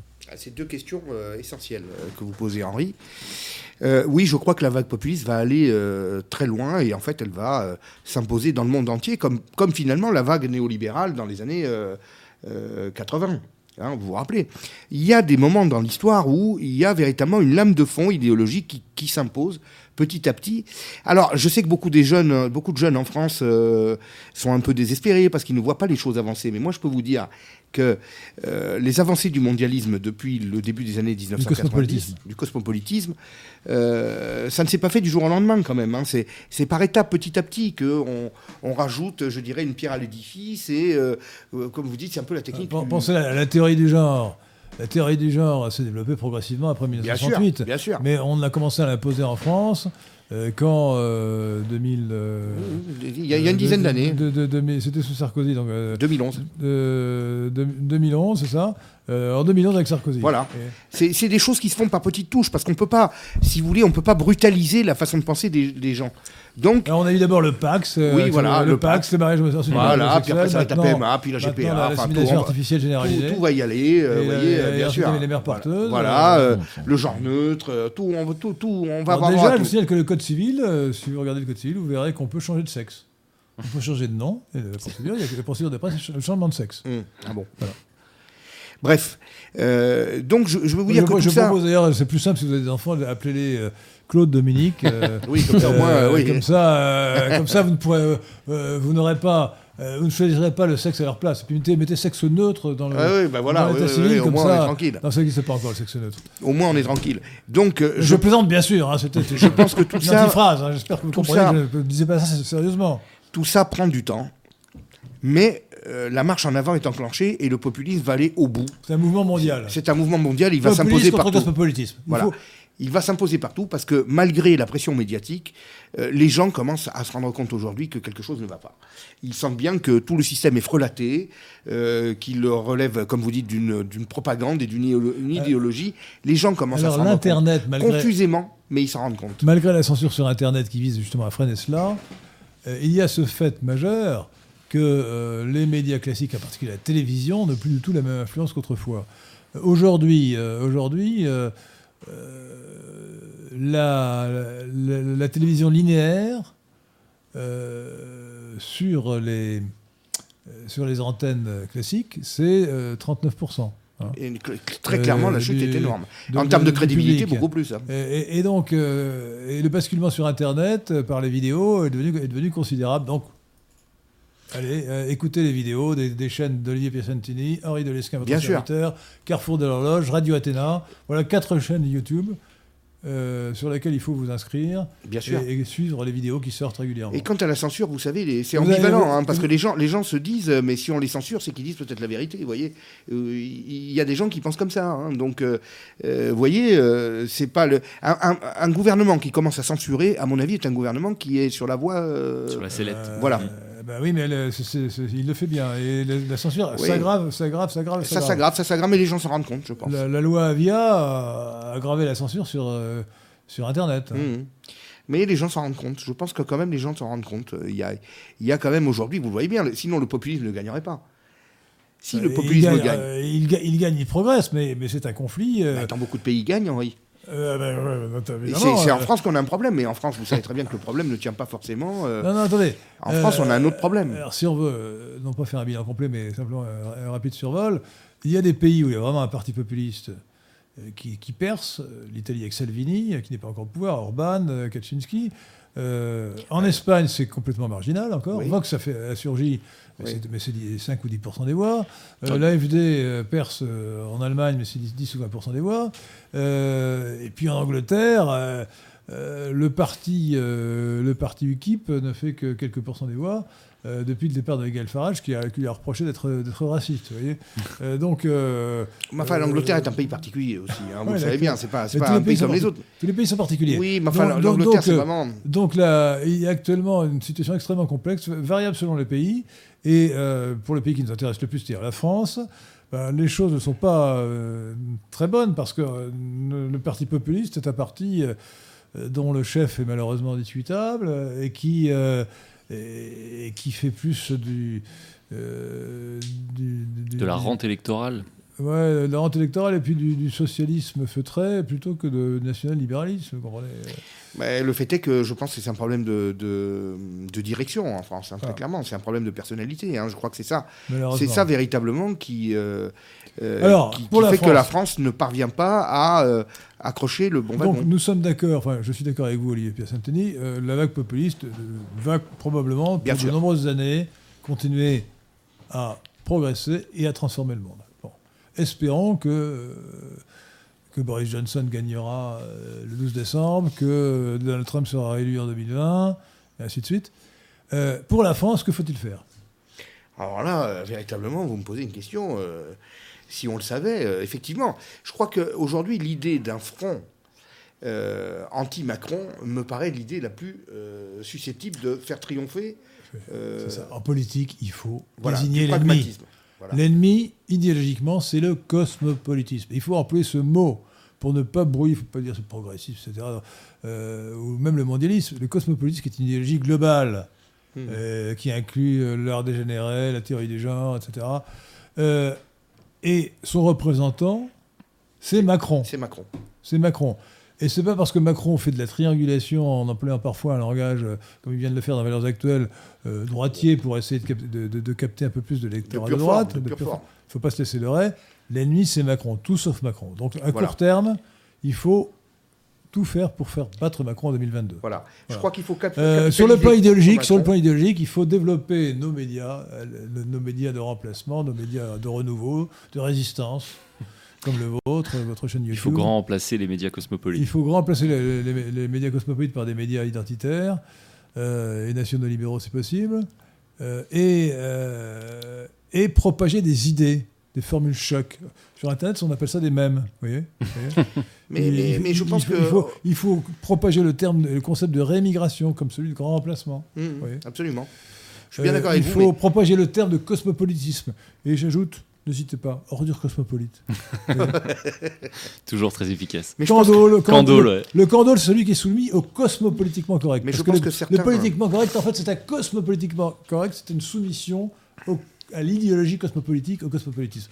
Donc il faut propager des termes, des- un vocabulaire de rupture. Mmh, de absolument, rupture. comme fait Trump. Comme fait Trump. Voilà. Comme fait Trump. Avant Trump, enfin à côté de Trump, l'autre droite américaine a propagé le, Mm. le concept de cuck, en français candole, parce que je, je rappelle que je suis passé d'un- du, du- du terme anglais de cuck, qui est un terme de la pornographie américaine, Mm. à un terme français que j'ai inventé par antonomase, euh, Mm. à partir de euh, référence au roi Candole de la mythologie euh, grecque. Je suis passé de la pornographie américaine à la mythologie grecque, c'est quand même un peu plus élégant. Oui. Candole, C-N-D-U-L-E, E, c'est par définition, ce n'est pas le cosmopolite, attention, ne confondez pas. Le Candole, c'est l'homme classé à droite et qui lui-même, s'il est sincère, se considère comme de droite, mais qui est soumis au cosmopolitiquement correct. Ouais.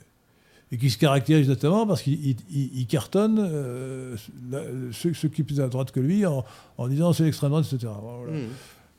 On en a beaucoup. Quand on n'est pas un candole, euh, on ne dénonce pas le racisme et en tout cas, on n'attaque pas l'extrême droite, on n'attaque pas, euh, on dit pas d'ennemis à droite. Euh, euh, et pas d'ennemis à droite. nous avons simplement comme adversaires ceux qui euh, subvertissent la droite de l'intérieur, Volins, Nolins, comme les candoles. Mm. Voilà. Donc attaquer les candoles, attaquer le cosmopolitisme, attaquer sans concession et employer un vocabulaire décomplexé. Eh bien, nous arrivons, je pense, au terme de cette euh, émission de Radio Athéna, à moins qu'il y ait une ou deux questions que vous vouliez poser encore. Ouais, il y a eu deux dons. Alors, un- une- Alors, juste ah, une remarque gens, de Sam Éclate qui nous dit L'immigration venant de l'ancien empire colonial va faire de la France un pays du tiers-monde avec un taux de criminalité semblable à l'Afrique du Sud. Alors, remarque. c'est une, euh, c'est une intéressante question, mais je ne suis pas d'accord euh, avec le lien qui est fait entre la colonisation et l'immigration. Pourquoi? Parce que l'immigration est, est tout aussi calamiteuse, même encore plus calamiteuse en Suède, bien qu'a Oui, priori, le froid personne. qui règne dans ce pays devrait les dissuader les immigrés venus Ah du oui. Sud. Et la Suède n'a jamais colonisé. Je crois qu'elle a colonisé peut-être une petite île dans les Antilles. Enfin, Mm. pour être tout à fait rigoureux, mais pratiquement rien. Donc, ce n'est pas. euh, L'Allemagne n'a pas eu de colonie, enfin, sauf en Afrique, mais les, les immigrés allemands ne viennent pas d'Afrique, mais de Turquie. Euh, donc, euh, non, il est faux, il est faux qu'il y ait un lien nécessaire entre euh, la colonisation et l'immigration. Donc il ne faut pas du tout avoir honte de notre colonisation. C'est encore d'ailleurs une certaine façon de culpabiliser la France et de nous livrer. euh, C'est ça. euh, la- la- la- il, faut dire, il faut dire que justement l'immigration n'est pas justifiée parce que la colonisation française a été une grande œuvre civilisatrice dont nous devons être fiers. Nous devons être fiers de la Mais c'est la colonisation vérité. française. Et elle nous permet d'ailleurs de conserver un rôle dans le monde que nous n'aurions pas grâce à la francophonie, euh, qu'il ne faut pas négliger. Il faut défendre la langue française, notamment grâce à la francophonie, contre l'autre grand emplacement, qui est le grand emplacement linguistique du français par l'anglais. Du français, cette noble langue, la langue- la langue de Pascal, la langue de Corneille, la langue de Balzac. hein, Et, et de Racine. hein. de Racine, j'ai oublié Racine qui est le meilleur de tous, le plus grand de tous, par ce sabir, euh, ce sabir cosmopolite, ce sabir euh, anglo-normand devenu euh, celui de l'Angleterre et des États-Unis, euh, et qui, n'est pas du tout. euh, qui d'ailleurs, de, plus, est encore plus corrompu euh, quand on le parle dans la superclasse mondiale, mais qui de toute façon euh, ne mérite pas d'être comparé à la langue française.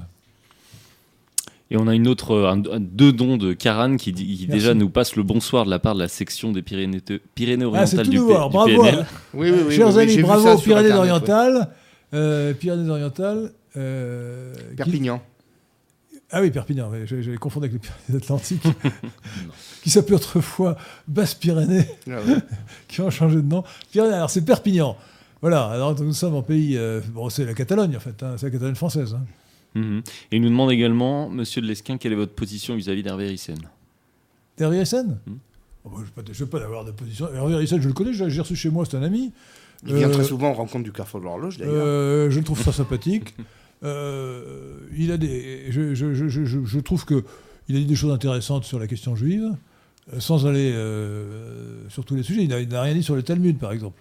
Bon, alors quand même, quand on parle de la question juive, il faut d'abord se dire ceci et se répéter ceci. Euh, Rejetez-vous le Talmud, qui tient les non-juifs pour des bêtes. Je vous rappelle que le judaïsme actuel, c'est un judaïsme talmudique, qui n'est pas fondé sur la Bible, pas principalement sur la Bible, qui est fondé principalement sur le Talmud, qui, qui est placé par ce judaïsme-là, celui des pharisiens dont parle l'Évangile, au-dessus de la l'Ancien Testament. Mhm. Et donc, euh, bon, euh, voilà, donc, euh, mais il a fait des travaux très intéressants, voilà. Alors bon, il a, il a récemment eu de quelques divagations sur Zemmour. Il a défendu Zemmour, ce qui est vraiment pour moi l'abomination de la désolation. Euh, Zemmour est un imposteur, euh, euh, mais, mais au total, Harrison fait du bon travail, c'est sûr. Voilà, j'espère qu'il continuera. Voilà. Plus de questions. Merci, plus de questions à poser. Euh, merci, euh, cher Pierre de Tirmont, pour avoir réalisé l'émission. Merci euh, Thierry Marin, merci Maxence Duluth, et euh, merci euh, Olivier Piacentini. Merci à vous, Henri avoir, Glesquin. Merci, Henri. Avec moi cette émission sur Donald Trump et le populisme, la vague populisme qui traverse le monde, qui est transformé.